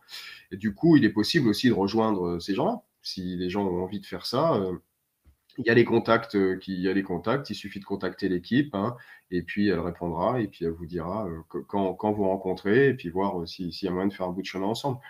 C'est comme ça que ça se passe depuis 20 ans, et que mine de rien, ça tient c'est quelque chose qui a à dire sur le, sur le temps long qui est très important, c'est-à-dire euh, comment faire aussi. Euh, c'est une forme d'engagement euh, au long cours. La prison, c'est du temps, donc c'est du temps long. Et, et, fabriquer des outils qui tiennent dans le temps est très important. C'est-à-dire que on peut se dire à des périodes, euh, tiens, mais là, il y a 15-20 personnes qui tournent, euh, qui écrivent depuis 2-3 numéros dans l'envolée. Mais en fait, euh, l'année d'après, ce sera 10 autres, puis 5 autres, puis 15 autres. Et puis, deux ans plus tard, quelqu'un qui retombera sur un numéro de l'envolée en détention, qui l'avait pu croiser depuis deux ans, et qui dit, tiens, ça existe encore, bah tiens, je vais raconter ce qui est en train de se passer dans cette prison à tel endroit. Et cette continuité construit, en fait, dans le temps, une espèce de... de, ouais, d'archivage en fait en direct et de critique sociale de, la prison, euh, qui, qui ne tient que si dehors, des gens écoutent ces émissions et diffusent cette parole. Et du coup, euh, je sais que là, euh, l'envolé, s'apprête à faire une espèce d'appel aussi en disant, si vous voulez devenir un peu distributeur de l'envolé, n'hésitez pas. C'est-à-dire, contactez l'envolé et dites, moi, je veux bien recevoir 10 numéros du journal et je vais le vendre euh, dans mon syndicat, dans ma manif, euh, dans mes, euh, dans mon lieu, sur mon lieu de travail, etc. N'hésitez pas à faire ça, ou je vais aller le déposer au, parloir famille de la prison qui est près de chez moi. Ce sera l'occasion d'aller voir ce qui se passe là-bas et d'aller peut-être discuter avec des gens juste comme ça, au moment où ils sont en train d'aller au parloir, leur dire juste, vous savez, ça, ça existe, bon courage, on est avec vous. Je ne sais pas ce que vous avez fait dans votre vie, je ne sais pas pourquoi vous êtes là, mais mais mais il y a des gens qui pensent pas que vous êtes des monstres. Voilà, ça c'est très important. Et, euh, et, puis voilà, et casser, donc moi je dis au, long cours, c'est vraiment casser tous ces mensonges, hein. vraiment casser ce mensonge de la prison 4 étoiles, 4, étoiles c'est faux, la prison où tout le monde euh, se viole, se bute. Euh, Alors attends, attends, tu, dis, tu, dis c'est faux, il faut que tu dises pourquoi c'est faux. Parce que tu, c'est pas, c'est trop court de dire c'est faux. Or, or, ça revient. Y Pourtant, de l'autre côté, on en connaît plein qui disent que ça et ça marche. Tu vois, ils disent si les prisons sont des prisons 4 étoiles. Non, les prisons ne sont pas des prisons 4 étoiles. Point barre. Voilà. Moi, j'ai envie de faire un petit détour parce qu'on n'a pas. Tu parlais de, on parlait des morts, euh, des morts en prison. On a parlé de, de l'absence de soins, des, suicides, etc. Mais il y a aussi euh, quelque chose qui est, qui est, qui est central, c'est que dans ce qu'on appelle les morts suspectes, il y, a aussi, il y a aussi des gens qui meurent sous les, sous les coups des, sous les coups des matons. Et c'est d'ailleurs pour ça que le journal Envolé, qui a fait des dossiers euh, avec des textes des proches ou des prisonniers qui ont été, censurés, ça, a été censuré. Alors, il y a quelque chose de très important politiquement qui est en train de se passer ces, ces, derniers temps, c'est qu'il y a, il y a eu des. Et c'était pas arrivé depuis longtemps, l'envolé en témoigne souvent, du fait qu'il y a peu de, gens à l'extérieur qui se mobilisent, des proches ou des familles qui se mobilisent quand un, un de leurs proches est mort en prison. C'est assez, assez rare. Et là, depuis quelques années, c'est le cas. C'est le cas un peu sous, dans l'ambiance politique euh, salutaire de tous les gens qui se mobilisent euh, pour les morts, les morts de la police. Et il y a un rapprochement qui est en train de se passer euh, entre euh, les comités euh, vérité, et vérité et justice, pour la Mindieng, le collectif Vivolé et le réseau d'entraide vérité et justice, des familles de proches de, prisonniers ont rejoint, rejoignent ce, réseau. Et ça, c'est central en fait, en train, en train de se passer. pour, pour, pour l'envoler. Il y a d'ailleurs il, y a, il y a une déclaration de Fatou Dieng euh, dans, le, dans le livre euh, lors d'un rassemblement contre les violences pénitentiaires. Mhm. Euh, voilà, à l'occasion de, donc de, d'une mort en détention. Et alors, je précise aussi, il y a une question sémantique hyper importante, c'est que l'administration pénitentiaire parle de violence carcérale, c'est-à-dire qu'elle inclurait les violences entre les prisonniers. Là, ce, dont il est question à l'envolée, ce dont il est question dans ces rassemblements, c'est de la violence pénitentiaire. C'est très différent, c'est la, violence qui est produite par l'administration. Et c'est ça, en fait, la, question qui est centrale, euh, qui, est, centrale puisque euh, même, même des prisonniers qui auraient des violences entre eux, de toute façon, c'est une violence pénitentiaire d'une certaine manière, puisqu'ils sont, ils sont, ils ont été mis là de force euh, à cet endroit-là. Et, donc, il faut, il faut toujours déplacer ce problème, déplacer la question, la question de la violence euh, qui peut exister, évidemment. Il n'y a aucun prisonnier qui dit là qu'il est, ou très peu, qui dit là qu'il est par hasard en prison. dans tous les courriers qu'on reçoit l'envolée, personne ne dit là, personne ne dit je ne mérite pas d'être là, ou en, tout cas, ce que je ne mérite pas, c'est d'être torturé. C'est le traitement. On peut, me prendre, on peut me prendre de mon temps, mais il n'y a aucune raison que je sois torturé, privé, privé de mes proches, euh, privé de soins, euh, privé de, respiration, etc. Et donc la violence pénitentiaire, c'est ça qui, c'est ça qui est en jeu. Et politiquement, c'est ça qui est en train de se construire. Et il y a un mouvement qui est en train de se construire doucement, mais je dirais, euh, ça c'est la force, c'est, c'est aussi la force de, de Vivolet, c'est aussi la force de, ce réseau de, vérité et justice qui se constitue, c'est que ça ne se constitue pas, c'est pas une nébuleuse d'organisation qui s'associe sur le papier, c'est des gens qui concrètement s'entraident constamment, ils s'entraident pour porter la parole des unes et des autres, euh, et, ils s'entraident aussi matériellement, et ça c'est central en fait. Et le fait que cette question de la prison qui reste euh, le fond du fond du fond du fond de la question de la société, euh, et ben, ça soit, soit, soit intégré dedans, c'est central. Parce qu'il faut imaginer, parce que, euh, comment dire, euh, on va pas faire de hiérarchie, c'est pas ça la question. Mais il peut y avoir des témoins qui peuvent parler quand il y a une mort de la police dans la rue. Mais en prison, c'est quasiment impossible que cette parole, certes, c'est, c'est, c'est, elle est discréditée d'entrée de jeu, c'est très compliqué qu'un prisonnier à côté puisque par exemple les violences, les, violences des surveillances s'exercent souvent dans les mitards. C'est ce qui revient souvent dans tous ces témoignages-là. Les mitards, donc c'est le lieu, c'est le lieu de la, punition hein, pour lequel euh, à la prison de ça a plein, enfin en tout cas il y a plein, il y a plein de, il y a plein d'endroits en fait. Euh, euh, et, ces endroits-là, c'est des endroits de, c'est des endroits de mort. C'est déjà des endroits de mort. C'est des endroits dans lesquels effectivement, bah, euh, les agents qui sont censés euh, avoir la responsabilité des gens dont ils ont la surveillance, dont ils ont la garde, etc., ont carte blanche à ces endroits-là. Il n'y a personne qui peut leur dire quoi que ce soit. Ils ont mille fois le temps de fabriquer des versions. Voilà, les versions des faits, etc. Et donc, il y, a eu, un, procès il n'y a pas très longtemps, un procès très important. Ça, Pierrot, je pense que tu peux nous en parler. Euh, un procès de, donc de, de, surveillants euh, mis en cause dans la mort euh, ça, ça de, de, Ça, c'est central ce qui s'est passé. Il faut, il faut peut-être un peu s'arrêter. L'envolée a fait une série de podcasts qu'il faut écouter, qui suivent tout le procès. et tu sais dingue tu, sais quoi euh, je, remets le, micro parce que euh, Pierrot, il sait pas, mais ça fait un petit peu de bruit, donc je remets le micro. Et là, je vais laisser l'antenne à Pierrot. Moi, je vais me chercher un café. Comme ça, tu peux raconter l'histoire. Je, je, connais un peu l'histoire. Je, reviens, mais vraiment, le temps de me remplir un petit café. Euh, je, fais ça de temps en temps. Après, tu, tu, veux pas, d'ailleurs, c'est ah, ah, ah, tu es le. Eh, dis donc, voilà, j'en suis à 200 invités. Tu es le premier à m'en proposer. Ça, c'est la classe. Non, ça, c'est la classe. Tu, reçois des députés, des trucs et des machins, et le mec, elle a pas qui dit Tiens, tu veux mon café. Bon, alors attends, je, euh, je, je, te, mets, je, te, je te mets en grand, euh, parce qu'effectivement, c'est une. Euh, c'est un cas d'école, on pourrait dire, qui mérite d'être d'être explicité. Voilà, j'en ai pour deux secondes, je vais me chercher un petit kawa et, et, j'arrive. Et donc vous avez en, tête libre, parloir libre, allez-y, vous faites ce que vous voulez, mais peut-être qu'il faudrait, il faudrait parler de ça. À tout de suite, les amis. Ah, c'est très dur. Hein. là, on est, on est tout seul, on se dit, mais à qui je parle, bah, bah, si, je parle, je parle aux gens comme si je parlais à la radio, en fait. Voilà, c'est ça. Voilà. En fait, l'histoire de Sambali, je, je la résume. C'est difficile de la résumer en, très peu de temps. En gros, en 2016, euh, un prisonnier de la centrale de Saint-Martin-de-Ré, donc c'est une prison, prison centrale, donc pour des gens qui ont des peines euh, euh, moyennes et longues, c'est-à-dire plus de 5, 10, 15, 20 ans, donc sur l'île de Ré. Euh, qui est située, il faut, imaginer une centrale, une prison centrale, qui est en fait euh, située exactement à l'endroit où était euh, le bagne il y a un siècle, il y a plus d'un siècle et demi, un petit peu, un peu moins d'un siècle et demi là-bas.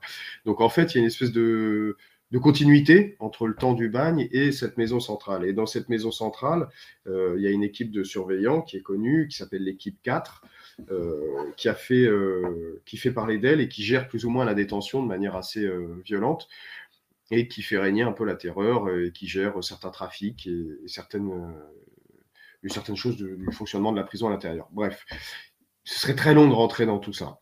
Ces gens-là euh, ont instillé une espèce de culture aussi de la violence et qui a donné parmi ça, parmi les différentes conséquences de, cette culture, la mort d'un prisonnier en, en, 2016 qui s'appelle donc Sambali Diabaté. Euh, qui est un prisonnier qui, euh, suite à un, passage sous le portique en fait de détection euh, des métaux à un moment pour sortir en, promenade. il y a une altercation, ce que, ce que les surveillants appellent une altercation, qui finit par sa mort.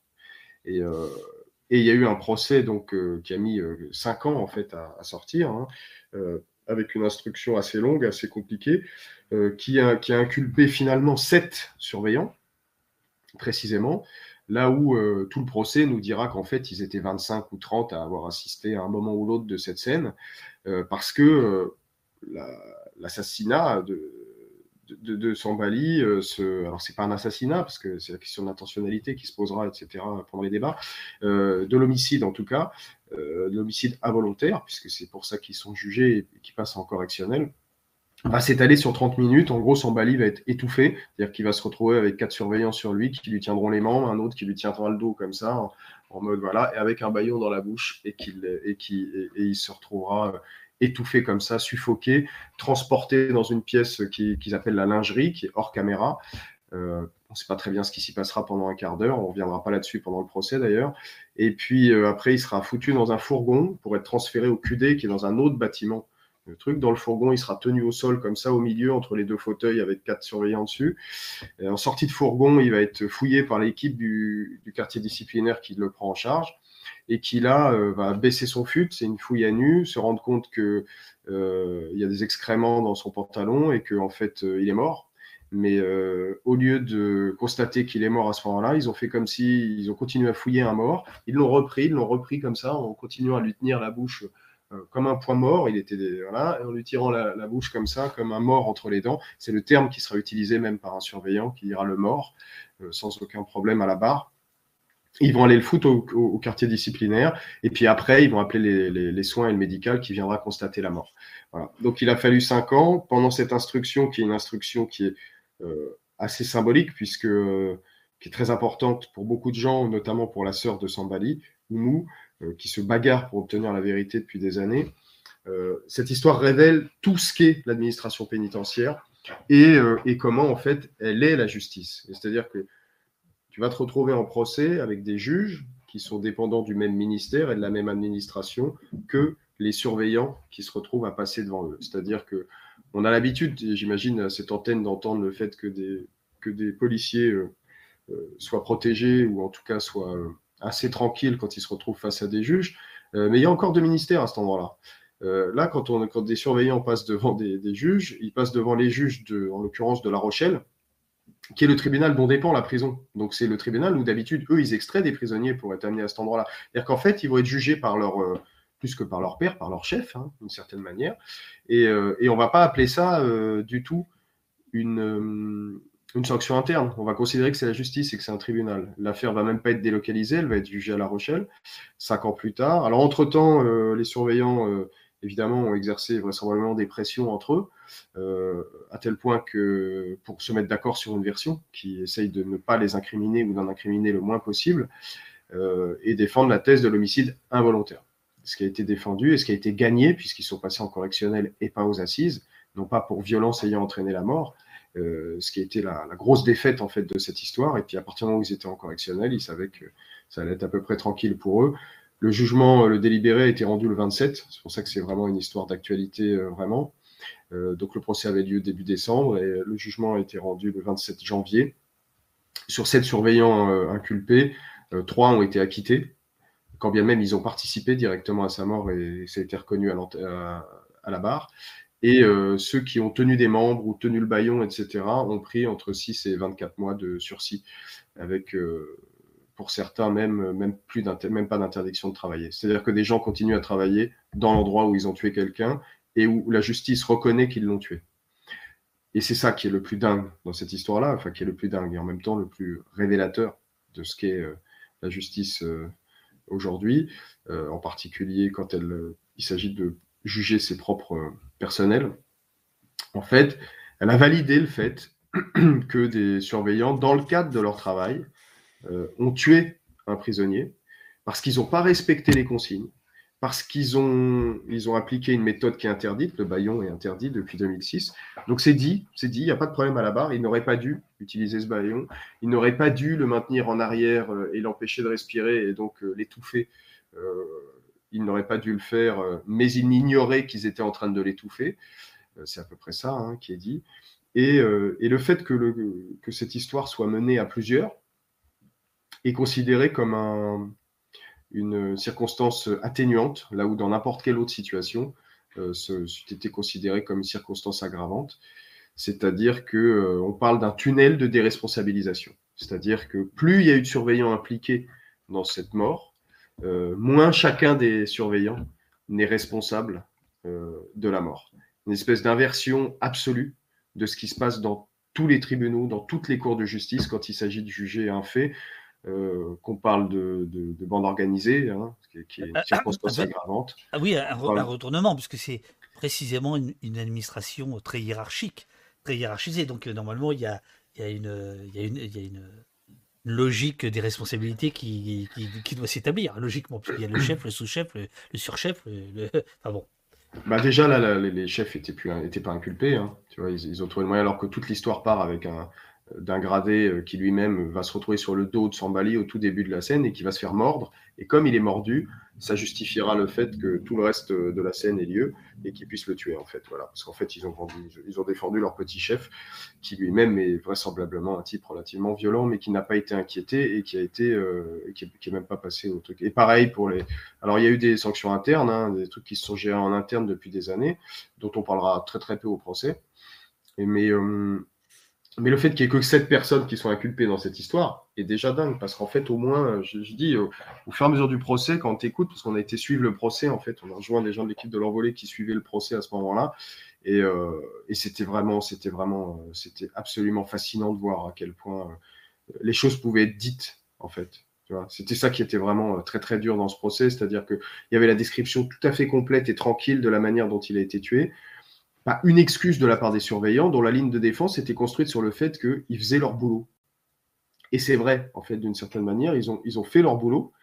Et, euh, et leur boulot consistait à déshumaniser euh, Sambali. Et en fait, ils ont traité un paquet, quoi. Ils ont traité un paquet et ils l'ont déshumanisé jusqu'à le tuer et jusqu'à euh, camoufler le fait que depuis 10 minutes, vraisemblablement, il continuait à trimballer quelqu'un qui était mort. Et, c'est là où ils ont dû se mettre d'accord sur une version assez complexe, euh, parce qu'il fallait expliquer qu'ils aient quand même trimballé un corps mort pendant 10 minutes. Quoi. Et ça, ça c'était vraiment, c'était vraiment, c'était vraiment horrible. Cette histoire, on en parle, elle est, elle est citée dans le bouquin. Elle est citée.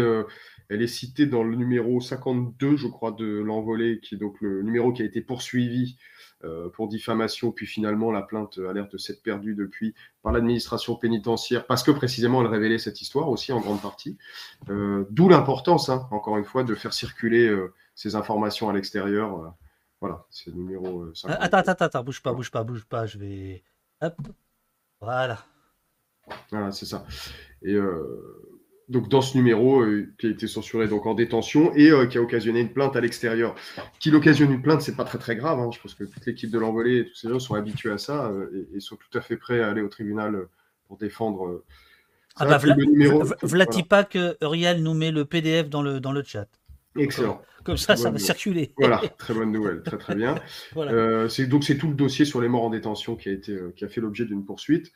Euh, mais ça, c'est pas très grave parce que c'est le travail de l'envolée en vrai. Nous, c'est le travail aussi en tant qu'éditeur, en publiant un bouquin, en disant bah, attaquez-nous en fait. Attaquez-nous, on protège en fait les gens qui écrivent dedans. Parce qu'en en, en attaquant euh, un directeur de publication, euh, une maison d'édition, bah, du coup, tu permets à ces paroles d'exister. Et puis nous, on est là pour se prendre les coups à ce moment-là, tant mieux.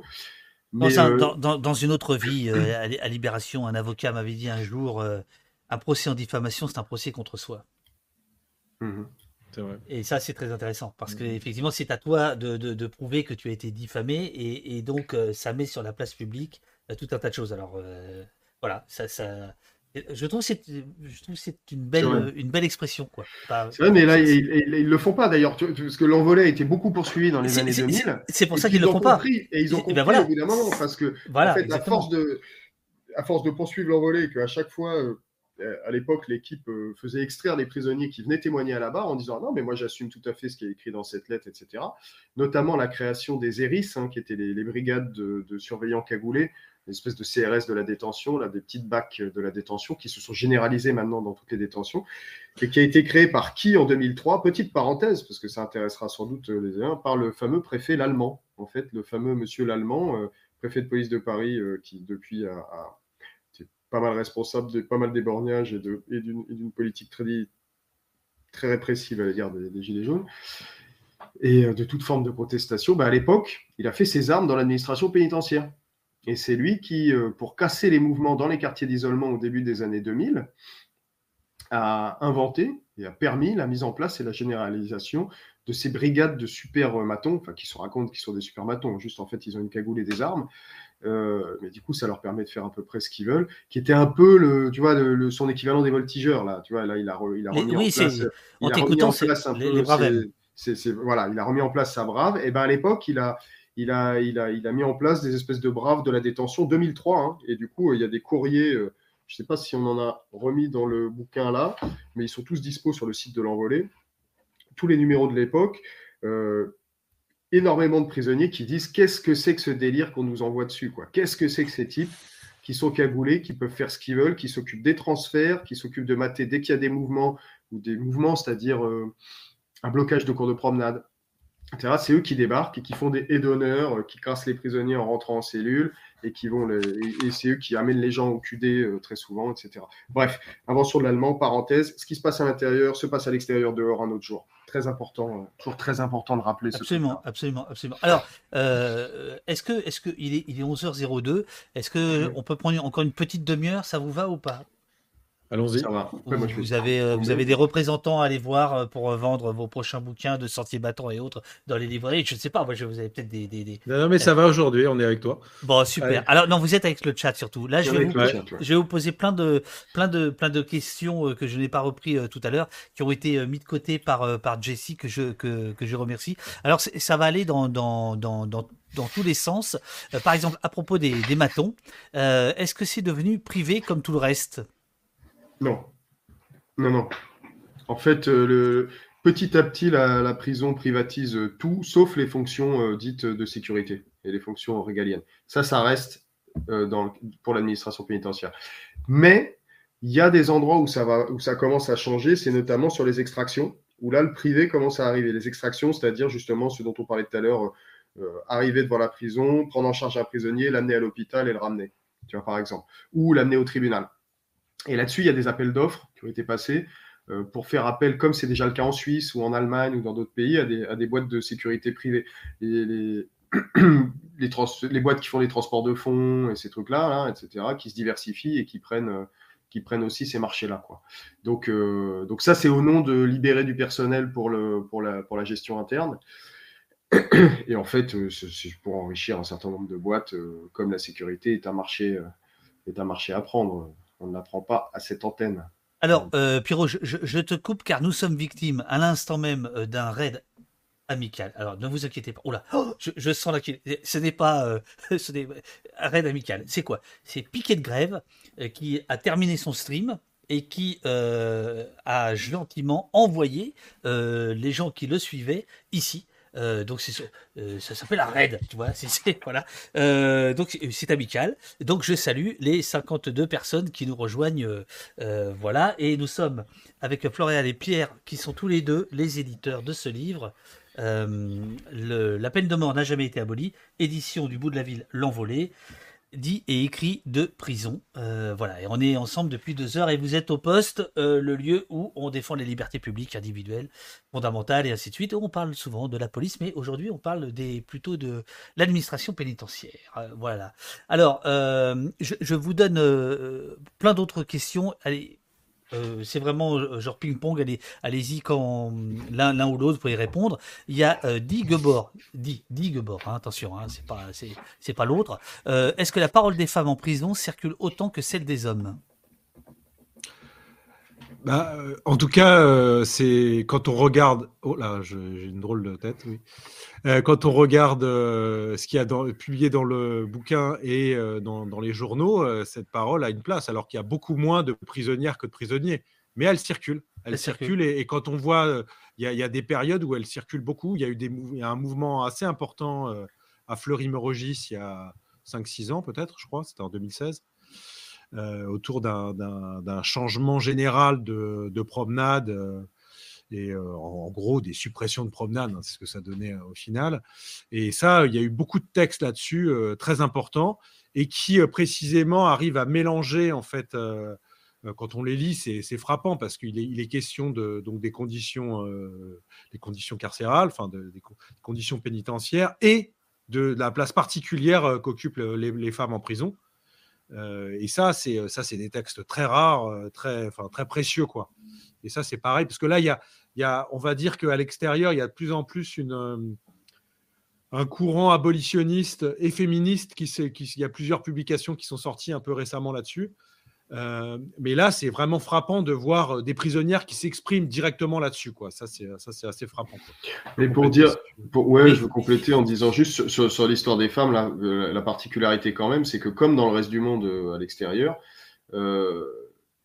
c'est beaucoup des femmes qui viennent euh, filer des coups de main, soutenir, visiter euh, les hommes euh, en détention. En revanche, les femmes, quand elles sont emprisonnées, sont beaucoup moins soutenues, beaucoup moins aidées, etc.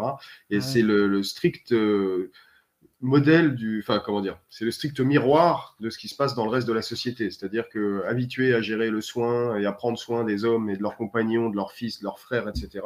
Et l'inverse n'est pas vrai. Et du coup, les femmes se retrouvent très souvent beaucoup plus isolés et beaucoup plus seuls en détention, euh, mais ce qui fabrique aussi beaucoup de solidarité à l'intérieur des murs euh, entre, les, prisonnières. Et, euh, et, du coup, oui, pour compléter ce que disait Floréal, il y a donc il y a aussi des mouvements collectifs dans les prisons de femmes. Il y a des paroles collectives qui sortent.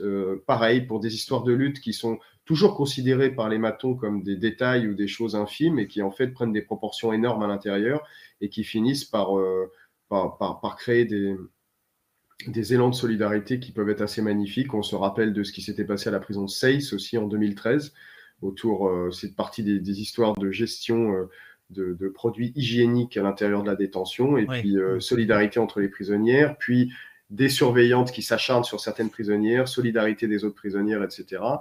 dans le journal, il y a eu, il y a très souvent aussi des, des, paroles de Christine, qui est une prisonnière qui pendant quatre ans a écrit énormément euh, au journal et qui a été de toutes les luttes euh, qu'elle a pu mener à l'intérieur. Elle est dehors aujourd'hui, on la salue avec grand plaisir et elle participe maintenant à l'extérieur à, à, continuer en fait la lutte euh, qu'elle menait à l'intérieur et ben maintenant elle l'amène dehors.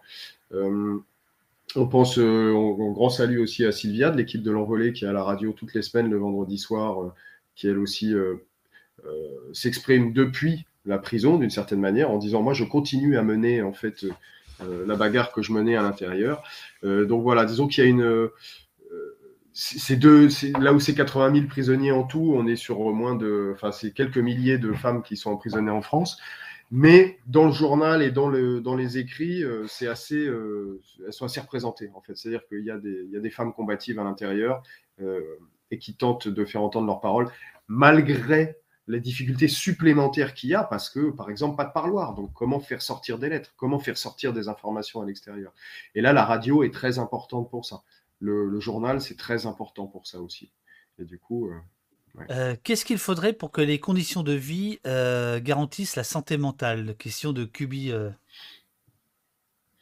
Ça, c'est une vraie discussion nous, on n'a pas l'habitude de proposer des solutions hein, euh, sur, la gestion de la détention parce qu'on considère qu'il il faudrait qu'il n'y ait pas de mur et qu'on n'enferme pas les gens. Mais euh, sur la question des gens qui, ont des problèmes psy et qui ne se sentent pas bien euh, à l'intérieur, la prison ne peut faire que abîmer encore plus. Point. Il n'y a pas de, a pas de sortie de crise à l'intérieur des murs. Ça ne, marche pas comme ça. Les détentions sont maintenant hyper consommatrices euh, de, de cachets, en fait, hein, de camisoles mmh. chimiques. C'est mmh. devenu, euh, c'est devenu ça. C'est l'administration pénitentiaire a compris hein, depuis 20 ans que depuis 25 ans, ça a commencé la fiole, hein, ça a commencé dans les années 80 et puis euh, là, ça explose depuis. Tu as des chariots complets qui passent avec des, des, des, des cajots de, d'antidep, des cajots de, d'anxiolytiques, etc. Et même si tu demandes rien, on t'en donne, tu vois. Enfin, je veux dire, c'est un truc de dingue parce que ça fait une détention qui est calme, mais euh, ça fait des gens qui se suicident moins, soi-disant, et, euh, et, ça fait une détention qui est calme. Donc moins de choses à gérer euh, pour, les, et, pour, les, pour les surveillants. Et c'est l'enjeu du truc. Du coup, les cachets sont pas des outils de soins, c'est des outils de contrôle social en détention, malheureusement. Voilà. Alors bien sûr, ça peut aider des gens à être moins angoissés par cette situation qui est elle-même hyper angoissante et qui, euh, et qui, et qui, qui fabrique des psychoses. Moi, je rajoute, euh, je rajoute une chose, c'est que il y a les, les, médecins qui travaillent là-bas euh, sont manque de, manque de courage, sont sous la pression de, de, l'administration pénitentiaire, leur employeur. Quasiment aucun médecin déclare des, des prisonniers, en tout cas incompatibles avec la détention, qu'il faudrait sortir tout de suite, alors qu'ils ont quand même un pouvoir réel donc, mm. je pense qu'il y a vraiment un truc qu'il faudrait faire, c'est faire, euh, c'est souvent, on le rappelle souvent, mettre la pression en fait sur, sur euh, toute la médecine pénitentiaire. Euh, je rappelle quand même une histoire qui mérite d'être rappelée, donc Francis Dorfer, qui, qui avait pris en otage son psychiatre, Cyril Canetti, et qui et Cyril Canetti avait témoigné en faveur de Francis euh, en disant que voilà, enfin, de toute façon, il était dans des conditions tellement inhumaines qu'il ne pouvait pas faire autrement et qu'il comprenait tout à fait ce qui s'était passé. Et ce type de courage-là, il, ça manque cruellement. Et je pense, c'est ça. En fait, moi, j'ai envie de renverser un peu la question de la, question. En fait, effectivement, il faudrait, il faudrait pouvoir sortir les gens. il y a une loi, il y a une loi qui permettrait ça. Elle a été surnommée la loi Papon puisque c'est le seul qui en a profité en fait, qui a pu sortir en fait de détention. Voilà. Et sinon, après, euh, c'est intéressant. On parlait de, on, parlait du, sida, etc. et, C'était après le, procès de Bordeaux, c'est ça Oui, c'est ça. il avait été jugé pour complicité de. Ce qui lui avait permis d'attaquer Jean-Luc Kennedy sur ses révélations sur le, sur octobre 61. Et moi, je me souviens, là aussi, jeune journaliste à Libération, d'avoir assisté pendant une semaine à ce procès. C'était absolument incroyable. Et effectivement, ce, vieux monsieur était sorti de prison. Mmh. voilà, c'était.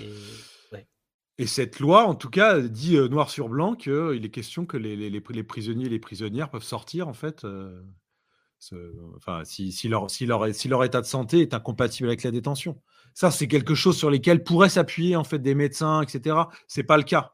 C'est pas le cas parce que la pénitentiaire ne fait pas ça. Voilà. Alors, euh, le, autre question, euh, à quand une audition parlementaire sur les prisons et je rajoute également de, de Cubi, et je rajouterai, est-ce que vous, vous y participeriez, par exemple, si ça existait? Waouh euh, bah nous on est éditeur donc on va pas enfin c'est compliqué quoi la question se poserait plus franchement pour l'envoler mais même je pense pas qu'il y aurait de trop de je vois pas qu'est-ce que ça voudrait dire exactement. Ce que, je veux dire par là, c'est que est-ce que vous avez envie de, de, euh, participer euh, à un débat public euh, en, dehors de votre travail ou pas? Bah, Non, disons qu'on participe comme on peut pour faire exister cette question-là. Il faut savoir que les députés, par exemple, si on parle de ça, hein, du coup d'Assemblée nationale, on l'a vu récemment avec Esther Benbaza, là, en fait, les députés ont le droit de rentrer en détention ça, c'est un droit qu'ils ont. Euh, il faut qu'ils l'utilisent. Qu'ils l'utilisent un maximum, évidemment. Nous, c'est la première chose à dire à ces gens-là, c'est de dire c'est votre métier, c'est votre travail, vous représentez les, gens. Euh, et vous représentez des gens au nom de qui on et, et surtout Pierrot, il, faut, je t'appelle Pierrot parce que oui, elle t'appelle Pierrot, hein, bah, voilà. Euh, et, surtout, il faut dire qu'ils peuvent venir à n'importe quel moment, c'est-à-dire sans, sans comment dirais-je, s'annoncer. Hein, Exactement. ils peuvent aussi aller, par exemple, dans une garde à vue, vérifier que ça se passe, euh, non pas la garde à vue, mais euh, les conditions de la garde à vue, etc. Et ça, ils peuvent le faire sans s'annoncer, ce qui, ce qui change, visite surprise, absolument, ce qui change absolument tout. Et il y a peu de députés pour le faire. Exactement. Et ça, c'est un vrai. Euh, je dirais qu'ils en ont déjà le droit, ils ne l'utilisent pas. Donc ça, c'est quand même un, premier élément. C'est vrai aussi, je ne pense pas que ça changerait radicalement les choses, mais c'est juste que petit à petit, ça, dire ça, hum, ça ennuie l'administration pénitentiaire d'être mise sous le regard, quoi qu'il se passe, quoi qu'il soit révélé, même si ce n'est pas des révélations monstres, s'il s'agit de montrer que les conditions de détention sont infectes, on le sait. Euh, mais le fait que quelqu'un vienne le regarder et attire trois caméras au passage, c'est vrai que ça ennuie les directions régionales de l'administration pénitentiaire. Donc euh, on aurait tendance à dire euh, il faut le faire le plus possible. C'est la seule manière de, créer un rapport de force aussi. Ça, peut jouer de ce rapport de force. Mais la meilleure des, commissions parlementaires euh, devrait euh, simplement écouter et lire euh, les lettres des prisonniers et des prisonnières. Hein. Je veux dire, personne d'autre qu'elle et eux diront mieux ce qu'ils vivent. non seulement ils décrivent ce quotidien, mais, mais en plus ils analysent, et c'est ce qu'on disait, ce que disait Floral beaucoup au début de cette émission, en disant la, la, meilleure des, compréhensions du lien qu'il y a entre toute la chaîne pénale et entre le sort qui est fait aux, populations les plus écrasées à l'extérieur et ce qui se passe en prison, ceux qui font ce lien, celles qui font ce lien, c'est euh, les gens qui sont enfermés et leurs proches. Je veux dire, et ça, euh, c'est des centaines de milliers de personnes en France qui le savent. Je veux dire, ils le savent dans leur chair, ils le savent tous les jours, ce, qui, a une, stricte continuité. Et il faut, euh, encore une fois, il faut, faut, réussir à, opérer cette espèce de petite bascule mentale où mhm. tous les gens se mettent avant tout dans la position du juge. Mais qu'est-ce que je ferais à la place d'eux? Qu'est-ce qu'il faudrait faire d'eux? Qu'est-ce qu'il faudrait faire, etc.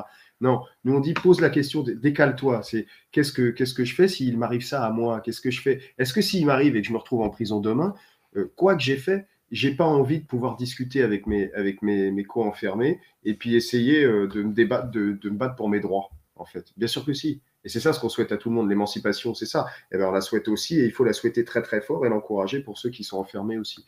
Voilà. Et il euh, n'y a pas grand-chose d'autre à dire, je pense, à des, à des parlementaires qui, qui peuvent aller constater toutes les horreurs tout seuls sans qu'on ait besoin de leur, de leur montrer. Hein. Euh, question de Nat Gitane, quelle est la part de mythe et de vérité sur la question de viol dans les prisons? Et comment euh, s'institue-t-il comme une forme de double peine discrétionnaire? Eh ben, euh, vous, pouvez ne pas répondre, on peut dire oh, ça m'intéresse pas. Euh, voilà, je, veux dire, il y a plein, plein, plein de questions. Il, reste 25. Bah, je réponds. Alors, je réponds vite. Du coup, je réponds vite fait. Oui, c'est un mythe. C'est en grande partie un mythe. Il y a des violences évidemment entre prisonniers, ça existe. C'est un milieu d'hommes où on enferme des hommes ensemble. essentiellement, si je parle des prisons pour hommes, c'est des milieux non mixtes, donc comme, comme à l'armée, comme au pensionnat, comme à l'école, etc. quand on enferme des tas d'hommes ensemble, qu'on va chercher un peu la virilité aussi, parce que c'est comme ça qu'on tient. Hein, et que, et que c'est ça ce qui peut être valorisé aussi par l'institution. Du coup, c'est ça hein, ce qu'il faut voir. du coup, effectivement, il y a des violences entre les gens, et y compris des violences sexuelles. Euh, les personnes qui sont euh, trans en, incarcérées euh, le subissent beaucoup, plus que les autres, les autres prisonniers entre eux. Et ça, c'est très bien que depuis quelques années, il y a des, il y a des collectifs et des, des émissions de, radio et des, gens qui, qui, qui, se penchent précisément sur le, le sort qui est fait aux, personnes trans incarcérées. Et c'est très très important, c'est très très important, et tant mieux, ça commence à, à, sortir, il commence à y avoir des paroles euh, qui sortent. On pense notamment à Jennifer, là, qui est sortie euh, récemment euh, dans le coin de Toulouse et qui est sortie de prison. On la salue au passage. Et voilà, donc ça, c'est évidemment, il y a des violences, mais après, ça n'a rien à voir avec la représentation qui en est faite dans tous les films et dans, toutes, dans tous les trucs. Le coup de la savonnette, voilà. On n'est pas, c'est déjà pas tout à fait le cas aux États-Unis, mais en plus, on n'est même pas aux États-Unis. C'est ça. Euh, Christian Moll vous demande on sait combien de personnes sont actuellement incarcérées, vous l'avez, vous l'avez dit tout à l'heure, hein, c'est, 80 000 en ce moment. Oh là, qu'est-ce, qu'il arrive? Ah, c'est, Oh là Je pense que tu vas revenir. Voilà. Euh, euh, mais connaît-on le chiffre de, de la proportion de la population qui est passée au moins une fois en prison, quelle que soit sa durée? Non. C'est infernal ces chiffres. Hein. On l'a pas, on l'a pas, mais c'est, c'est des millions de, c'est des millions de personnes en fait c'est des millions de personnes. C'est-à-dire que tout à l'heure, effectivement, je disais 80 euh, 000 plus 150, c'est-à-dire 250 000 ou 300 000 personnes qui sont en permanence sous main de justice, qui sont là en continu, le stock continue, plus leurs proches qui sont touchés 1 million, 1 million 5, 2 millions de personnes. Mais en fait, par an, il y a un turnover effectivement monstre, puisqu'il y a énormément de, peines de moins de 3 mois, 6 mois, 1 an, etc., qui, qui entraînent des passages en prison plus ou moins courts, contrairement à ce qui est dit, encore une fois, par tous les candidats en disant que les gens ne font pas leur courte peine, mais en fait, si, ils les font, évidemment. Euh, donc, il y a un turnover, on va dire que c'est, euh, c'est oui, c'est par an 120 000 à 130 000 personnes qui passent, en fait, par la prison. Donc, euh, donc tu mets ça bah, bout à bout, alors en enlevant la récidive et des gens qui y sont déjà allés, bah, bref, un gros calcul à faire que personne n'a jamais fait. Et parmi ces, ces détenus qui sortent, il y a finalement une proportion très faible de, de gens qui se battent pour que les choses changent. Comment bah, vous expliquez ça? Parce qu'ils veulent, oublier, ils veulent oublier ce truc-là et ils passent à autre chose? Bah, bah il, y a, deux choses là, j'ai envie de dire. Il y a, d'abord la question de la longueur de la peine. Mm. Ça, c'est assez central. C'est-à-dire que si, si, euh, si tu es là pour euh, trois mois, euh, bon, mm. voilà. Hein, tu, voilà. voilà. Par contre, quand tu es là pour plusieurs années, il se passe quelque chose. Et ça, on le voit, enfin, ça se voit dans, dans les écrits, ça se voit. Il y a une conscience, en fait, d'être prisonnier qui apparaît.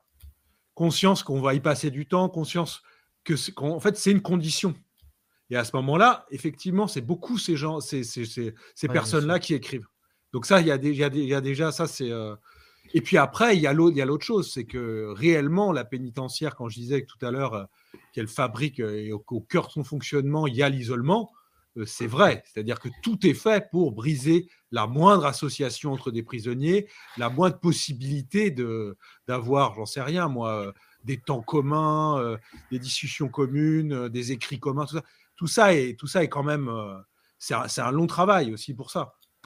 Mais moi, je, veux compléter, ramener la question sociale dans ce truc-là, c'est-à-dire que la, la, grosse raison pour laquelle les gens, quand ils sortent, ils zappent, c'est parce que quand ils sortent, ils se retrouvent dans la même merde dans laquelle ils étaient avant de rentrer et que du coup, et que à ça, tu as ajouté des années de prison. Donc, la désocialisation qui va avec, la perte du boulot, peut-être la perte des proches, les galères administratives, etc. Donc, en fait, quand tu sors, euh, la, première des choses que tu as à faire, c'est essayer de survivre, en fait, et de retourner dans la société euh, qui t'a amené en prison. Donc, plus la peine a été longue, plus c'est difficile. Voilà. Mais, euh, mais quand elle est courte, c'est dur aussi, parce qu'en fait, euh, on parle souvent de, récidive. Un Fed qui avait fondé euh, l'envolée et qu'on avait publié dans un bouquin euh, récemment disait c'est pas moi qui récidive en fait quand je retourne faire des, vols après, après un premier passage en prison. Je retourne voler. C'est la société qui récidive en fait. Mais il dit pas ça pour s'exonérer de sa responsabilité parce qu'il détestait ce, truc-là. Un Fed il dit juste moi je suis dans une continuité en fait. Il n'y a, a pas eu de récidive. C'est-à-dire qu'en fait, la prison a été une parenthèse, mais ma vie était une vie à l'extérieur de quelqu'un qui volait, et ben je retrouve cette vie de voleur. Et euh, les conditions matérielles qui m'ont amené euh, à faire ça par euh, nécessité et par choix n'ont pas changé, en fait. Et du coup, il dit, il n'y a pas de récidive, il y a une continuité là-dedans. Bref, lui décide en sortant de prison d'aller faire de la radio. Mais, mais beaucoup font pas ce choix-là en même temps. En fait, beaucoup n'ont pas la, ni, la, ni la disponibilité mentale, ni la possibilité de, de faire ça pratiquement. Et puis enfin, tu as tous ceux qui, qui veulent, qui veulent effacer, oublier, mettre ça le plus loin possible parce qu'en en fait, euh, c'est trop de souffrance, c'est trop de difficultés et c'est très dur. Quoi. Du coup, par exemple, à la radio, je sais que l'équipe euh, l'équipe de la radio euh, sur Fréquence Paris Purée est régulièrement rejoint en, sortie de prison par des gens qui passent, puis viennent faire une ou deux émissions, trois, quatre, et puis voilà, il y en a qui restent. Et puis, puis il y a des gens, en fait, au bout d'un moment, quand ils sortent, ils ont encore envie de tenir ce truc, de continuer à parler aux, copains, aux copines qui sont restés à l'intérieur. Et puis après, au bout de quelques mois, et ben, en fait, ils essayent de retrouver, euh, de retrouver la vie. Quoi. Et, euh, Veuve Chico euh, vous demande est-ce qu'on peut évoquer la place des enfants, des personnes incarcérées, que ce soit en termes de visite, de droit des enfants, donc des parents, etc. En quelques mots. Ouais, bah là-dessus, il y a des gens qui parleraient bien mieux que nous, mais on peut dire que bah là, par exemple, en ce moment, on est dans une situation qui est vraiment euh, très très dure et tragique, puisque le, confinement s'est jamais tout à fait terminé en prison, et qu'il y a encore des parloirs avec des plexiglas au bon vouloir des, directions et des administrations, un peu partout en France. Du coup, il y a des gens qui n'ont pas vu ou pas touché, par exemple, leur papa ou leur maman, ou fait un bisou depuis un an et demi à l'heure actuelle. Et euh, ça passe, quoi. il, faut crier, il faut crier pour les plexiglas, hein, pour se entendre, il faut crier. Pour des raisons de sanitaires. Ouais, pour des raisons sanitaires. Mais, mais très souvent, bon, voilà, on le sait, hein, des raisons sanitaires qui peuvent s'installer parce que ça, c'est plus pratique à gérer aussi pour les, pour les surveillants, donc ça fait moins de matons. Donc, euh, bon, bah, ce qui était une mesure disciplinaire il y a des années, hein, ce qu'on appelait les parloirs hygiaphones avec un plexiglas, euh, sont devenus des mesures sanitaires, mais après euh, redeviennent au fil du temps des mesures sécuritaires, mais généralisé sans que tu aies été puni de quoi que ce soit. Quoi. Et après, il faut se bagarrer. Donc là, il y a eu plein de luttes et plein de trucs de proches, hein, notamment de familles, de, compagnes de, prisonniers qui se, qui sont bagarrés à droite à gauche pour essayer de faire entendre et de dire mais virez-moi, c'est. En fait, dans le reste du monde, ça y est, c'est terminé, on, a le droit de faire ceci, cela, on est testé, on est vacciné, on est ceci, enfin. Voilà. Mm. Euh, maintenant, euh, nous, on pourrait pas. Quoi.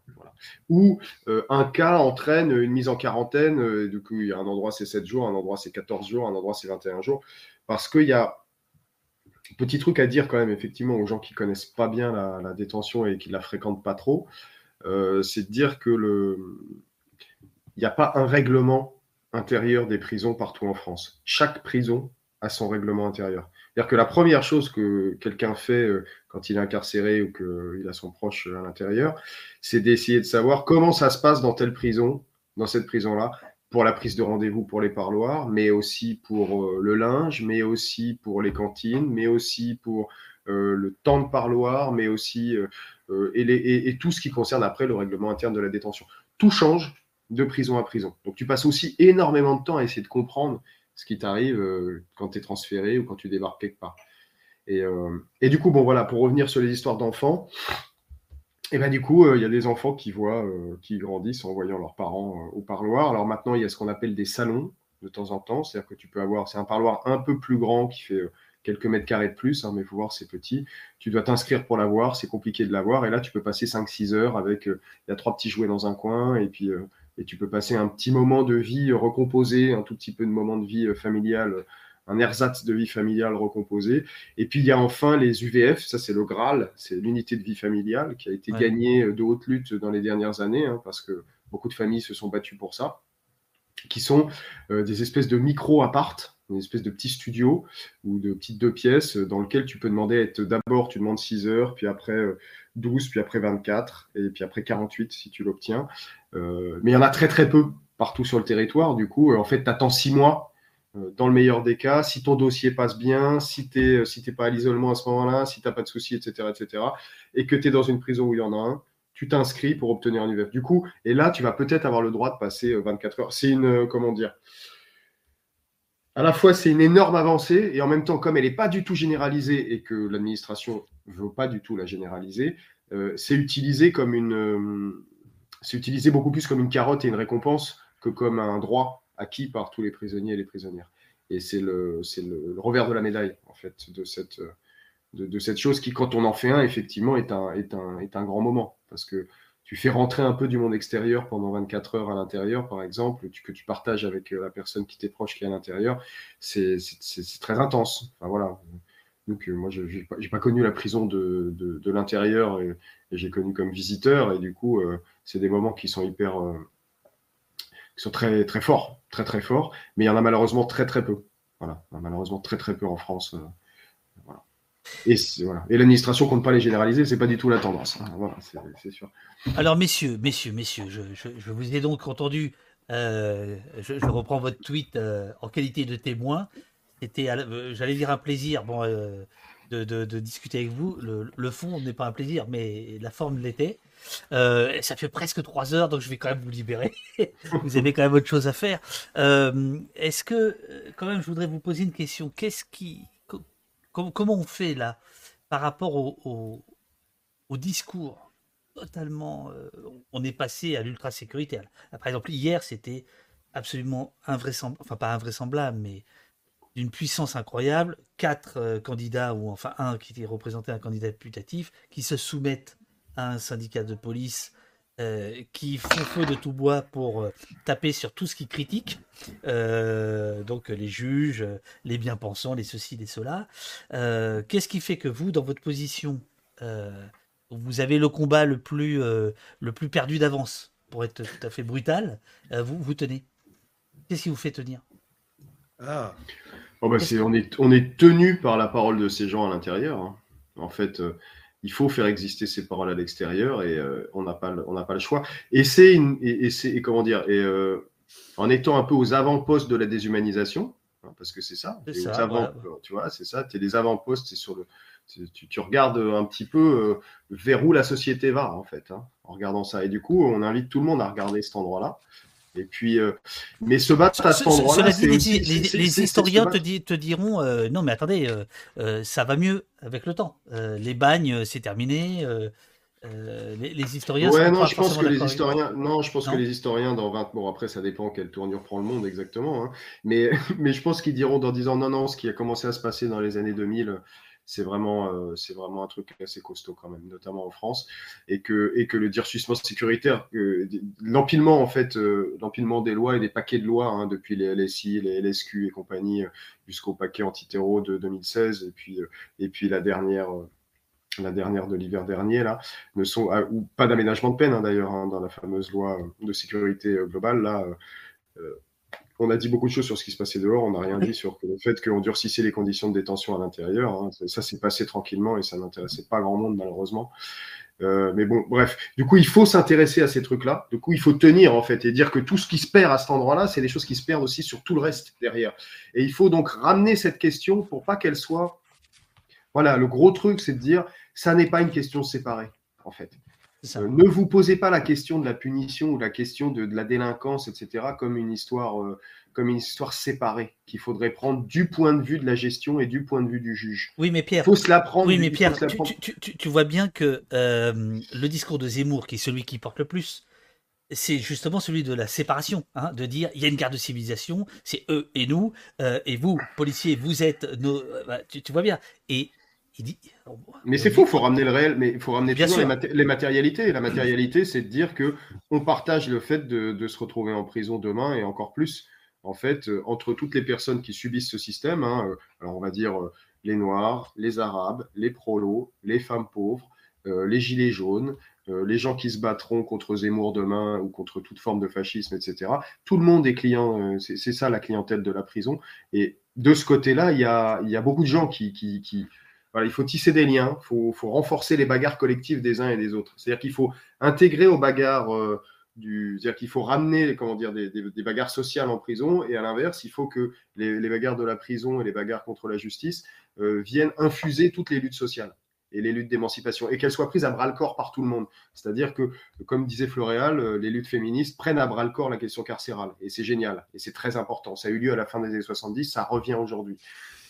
Il faut que les luttes contre les violences policières deviennent effectivement des luttes contre la violence d'État et que dedans, eh ben, il y a la violence pénitentiaire.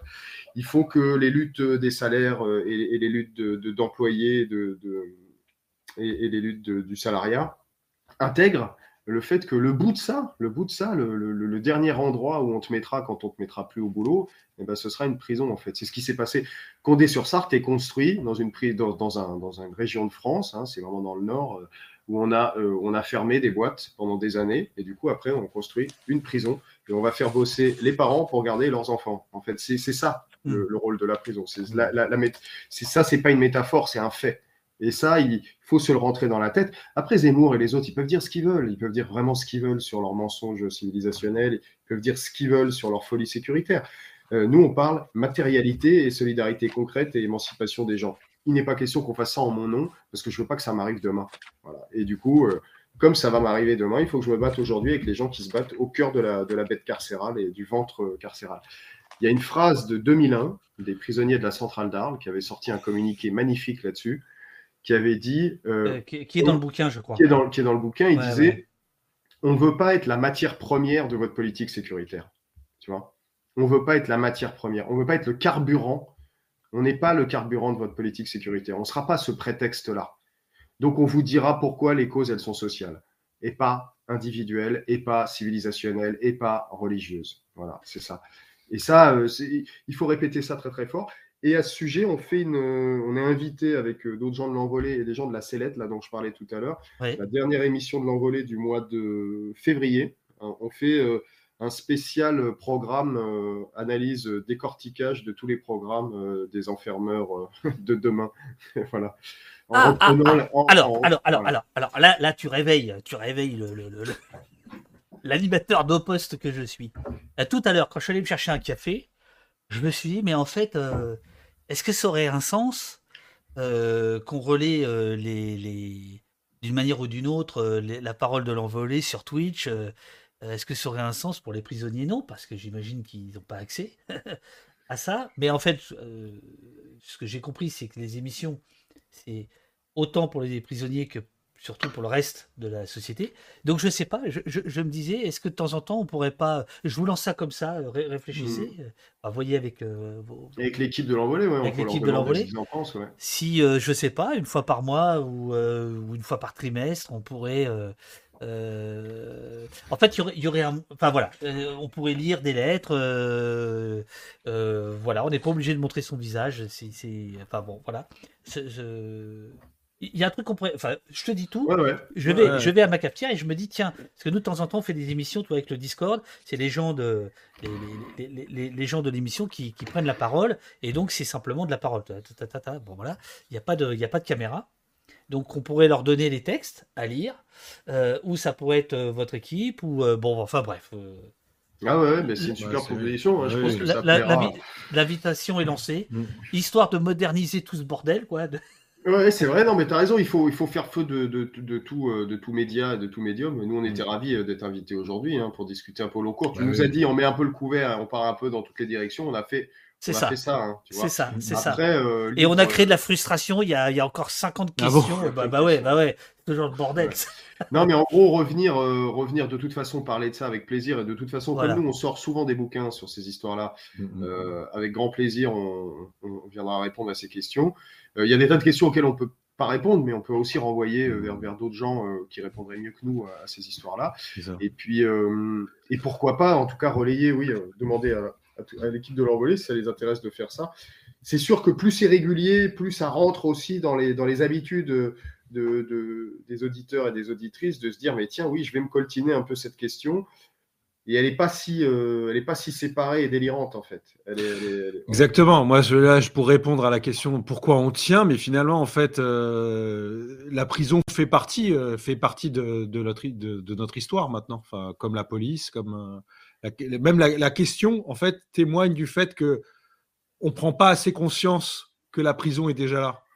Et on le prend, nous, on le prend dans l'autre sens. On tient parce que de fait, il y a des proches, il y a des la, vie de la prison, on est traversé par cette vie-là. Donc, euh, maintenant, ça fait partie de ça. Et c'est vrai que les médias pourraient aider en tout cas, le travail que tu fais et tout, qui, pourrait aider à ça, à rendre beaucoup plus euh, concret en fait tout ça. Parce que, la, prison, la prison aussi, elle existe, c'est une oubliette. Et donc, il mmh, faut mmh. travailler contre cet oubli, contre cette, cette invisibilité. C'est ça aussi. À partir du moment où tu, où tu as un proche, où tu as conscience de tout ça, c'est terminé. Il y a quelque chose qui se fissure même dans l'institution dans elle-même. C'est ça qui est un peu différent d'autres institutions. C'est que c'est vraiment, celle-là, elle est fondée sur l'oubli. Tous mmh. ces gens qui, ont parlé de Fabrice, mais qui connaît Fabrice? Peut-être là maintenant, il y a des gens qui tout d'un coup ils ont entendu parler de Fabrice aujourd'hui. Ah bah, ça, ça change quelque chose pour lui. Il y a, y, a, y, a, y a, plein de gens dans le chat qui disent qu'ils vont acheter le bouquin, donc ils vont pouvoir lire les trois pages euh, mm. de, l'histoire de, de, Fabrice. Euh, voilà, donc euh, bah, voilà, il y a plein de, il y a plein de messages qui, de, de remerciements, d'encouragement, soutien à toutes ces familles euh, dit Clint Eastwood. Euh, merci pour votre humanité, disait je ne sais plus qui. Corinne qui dit je, précisément merci pour vos infos. Je vais de ce pas acheter votre livre. Nat Gitane, merci beaucoup pour votre travail. Merci l'envolée, dit Valka. merci à Valka acheter le bouquin, il est très bien, 10 sentiers battants. Mais enfin, euh, sentier battant, là, là, il fait placement de produit, quoi. Parce que, euh, comme c'est un auteur maison, euh, ça marche pas, là. Supprimez-moi ce message, s'il vous plaît. duo magnifique. Merci beaucoup pour le taf que vous faites, dit Vico Vico. Merci pour votre parole, dit Pierrot. Eh, prenez, prenez. C'est pour vous, c'est pour l'équipe, c'est pour. ouais, ouais, ouais. Faut, faut, faut, faut, pas hésiter à se faire du bien, merde. Mais c'est pour tous les, pour tous les gens qui sont à l'intérieur. Hein, bien, sûr, bien sûr, bien sûr, mm. Euh, à, travers, euh, à travers vous, c'est pour eux. On n'entend que très peu parler, ce monde invisible, tant qu'on n'y est pas confronté de près ou de loin. Merci, merci pour votre engagement, euh, dit Ruby Cléo, force à vous. merci pour les tollards, dit Pierrot. super bolo, je vais acheter le bouquin, dit Soé. Donc je vais, alors on va, on va remettre le, lien. Est-ce qu'on peut acheter le bouquin directement Hein, je crois, sur, sur chez vous, c'est le plus. En ligne, ouais. Il y a en ligne et des librairies, hein, allez-y aussi. Hein, enfin, les, les, deux sont possibles. C'est bien aussi que les libraires connaissent aussi un petit peu. Enfin, après, il est quand même bien diffusé. Hein. On a un bon diffuseur qu'on salue d'ailleurs, Obo, euh, Obo Diffusion, excellent diffuseur. Obo qui euh, se fait un. Euh, comment dirais-je L'honneur de ne pas vendre ses livres sur Amazon, je crois. Hein. Tout à fait. Voilà. Alors, super interview. on dit, alors, donc, il y, y, a PHTL qui dit super interview, on découvre un milieu que l'on croit connaître. Alors, j'ai dit, il m'est arrivé encore une fois le truc hyper drôle, c'est que quand j'ai disparu et que euh, j'ai, euh, je suis allé me chercher du café, il y avait plus de monde quand j'étais pas là. c'est systématique. Moi, je vais arrêter l'émission, je vais laisser les, invités parler. Voilà. Vous avez aussi une revue aussi, oui, oui. Alors euh, Dark qui dit qu'il arrive un peu tard, etc. Voilà. Bon, plein de remerciements. Vous pourrez revoir l'émission si vous avez envie de voir tous ces messages. dans quelques heures, tous les liens qu'on a cités seront dans le Discord et puis après euh, sur mon site. Comme ça, voilà, ça crée, euh, euh, ça crée une documentation pour ceux qui veulent aller plus loin. Sortier battant qui carrément dans le chat met le lien du diffuseur Obo. c'est un auteur, c'est un auteur de choix que vous avez là. C'est un auteur actif. Ah oui, j'ai l'impression. bon, bonne bonne journée à vous. Soigne-toi bien, Pierre. Et puis merci merci beaucoup. Bah, merci beaucoup à toi de ton accueil et de la qualité de la discussion. Euh, et, encore un grand bonjour à tous les gens qui, nous ont écoutés et suivis euh, à l'extérieur. Ça fait plaisir. Et puis, euh, et ça fera plaisir aussi à plein de gens à, l'intérieur parce qu'évidemment, l'envolée va, relayer. ce qui s'est passé un peu aujourd'hui. Et, un grand bonjour, du coup, on ne peut pas citer tout le monde, mais quand même, un petit bonjour à Adeline et à Romain, en particulier Christophe Monir, l'infâme. Euh, voilà, Sylvia, toute l'équipe de l'envolée, Mickaël, Youssef, Francis, Rachid, Philippe, euh, Aurélie, Luigi, Libreflow, évidemment, encore à l'isolement aujourd'hui. Hein, les inculpés du 8 décembre, toujours à l'isolement. C'était il y a un an, plus d'un an maintenant. Il a été renouvelé, renouvelé, renouvelé tous les trois mois. Il est toujours à l'isolement. Il écrit des textes très, très forts et magnifiques qui analysent qu'est-ce que ça fait, l'isolement, dans la tronche. Et c'est très, très beau. Et c'est très puissant. Euh, et puis, euh, qu'est-ce que je voulais dire d'autre? Euh, Avec grand plaisir. Avec grand plaisir, on revient parler de tout ça. Parce qu'il faut Moi, je, dérouler. Je rajoute un truc, Pierrot, c'est que tu as fait un film aussi, édité aux éditions du bout de la ville, dont le titre est assez drôle. Faites sortir l'accusé sur la prison. Excellent film. Alors attends, on va, on, va aller, on va aller. Il y a une bande-annonce? Il y a, une, bonne annonce, ouais. Attends, attends, attends, attends, les gars, les gars. Excellent, quoi. Excellent. et donc, du coup, sur la prison, évidemment, euh, avec Philippe Lalwell, Philippe Lalwell, prisonnier qui a fait des peines, mais invraisemblables. Donc, il est question dans ce, dans ce film. On va pas partir là-dessus, ça, ça, serait très long, mais quand même, faut le préciser, c'est un film qui a été aussi euh, édité par les éditions. Euh, voilà. Qui a pas mal circulé, qui a permis de faire pas mal de, débats un peu partout en mm. France. Autour de ça, il est sorti il y a 3 ans ou 4 ans maintenant. Mm. Et la qualité de ce film est de, de, parler aussi, de décortiquer qu'est-ce que c'est un procès d'assises. Qu'est-ce que c'est être, être juré d'un procès d'assises aussi. Voilà. Et ça, c'est ça, c'est important. C'est l'autre versant dont on pourra parler. Parce que là, on parle, on a beaucoup parlé prison, mais il y a aussi tout le versant justice aussi, mmh. euh, dont, beaucoup parlent l'envolée. Mais en tout cas, euh, vraiment euh, excellent film. merci Floral, c'est pas mal ça. L'autopub. Bah. ah ouais, la bande-annonce, carrément. Je m'appelle Philippe Lalouel. Actuellement, je suis à Réau, là, dans un tombeau, c'est un QHS. Ça fait. Les gens qui nous écoutent ont le son. ah oui. pas, mais ils ont le son. J'ai pas envie de mourir en prison, donc euh, voilà. Ben, le procès, ben, je l'accepte pas. 20, hein. ans pour trois braquages, euh, euh, c'est de l'abus, quoi. C'est une condamnation à mort, quoi. Et on me met, on Ah, le maton, il a pas aimé ce que dit Philippe, il a coupé le téléphone.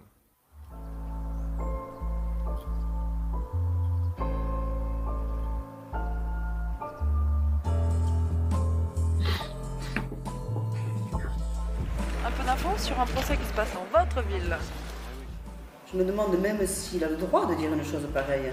C'est dans le cadre d'un procès, il a le droit de, balancer l'élimination sociale. Il faut éliminer M. Dalboul de la société. Non, mais vous vous rendez compte de la, de la violence Il faut arrêter de parler de récidivisme. Stop. Il faut arrêter de, juger. Ouais, d'accord. Bon, Un homme sur, sur, des faits qu'il a commis C'est les mêmes, quoi. oui, on le sait qu'il y a des longues peines, mais en étant, le connaissant personne dans ce milieu-là, on ne on ne se pose pas de questions et effectivement, comme des milliers de gens, euh, on ferme le livre ou on ferme la télé et la vie continue. voilà. Mais eux, ils sont quand même censés juger, c'est les juges d'un jour, ils sont quand même censés juger justement avec leur conscience, pas avec un code pénal. Eux, ils devraient regarder la trajectoire de quelqu'un et la saisir dans son ensemble et comprendre. Oui, mais on leur demande de prononcer une peine au final. Et, voilà, c'est là encore, c'est tricher, c'est-à-dire que tu peux penser ce que tu veux de la trajectoire de quelqu'un, n'empêche qu'on te rappelle, ah oui, ça c'est très bien, mais là, il y a, y a, le texte de loi, hein, et c'est qu'on peut, il faut le punir, hein, c'est marqué là, il faut le punir. Mais manque de peau, moi je suis têtu et je ne lâcherai rien.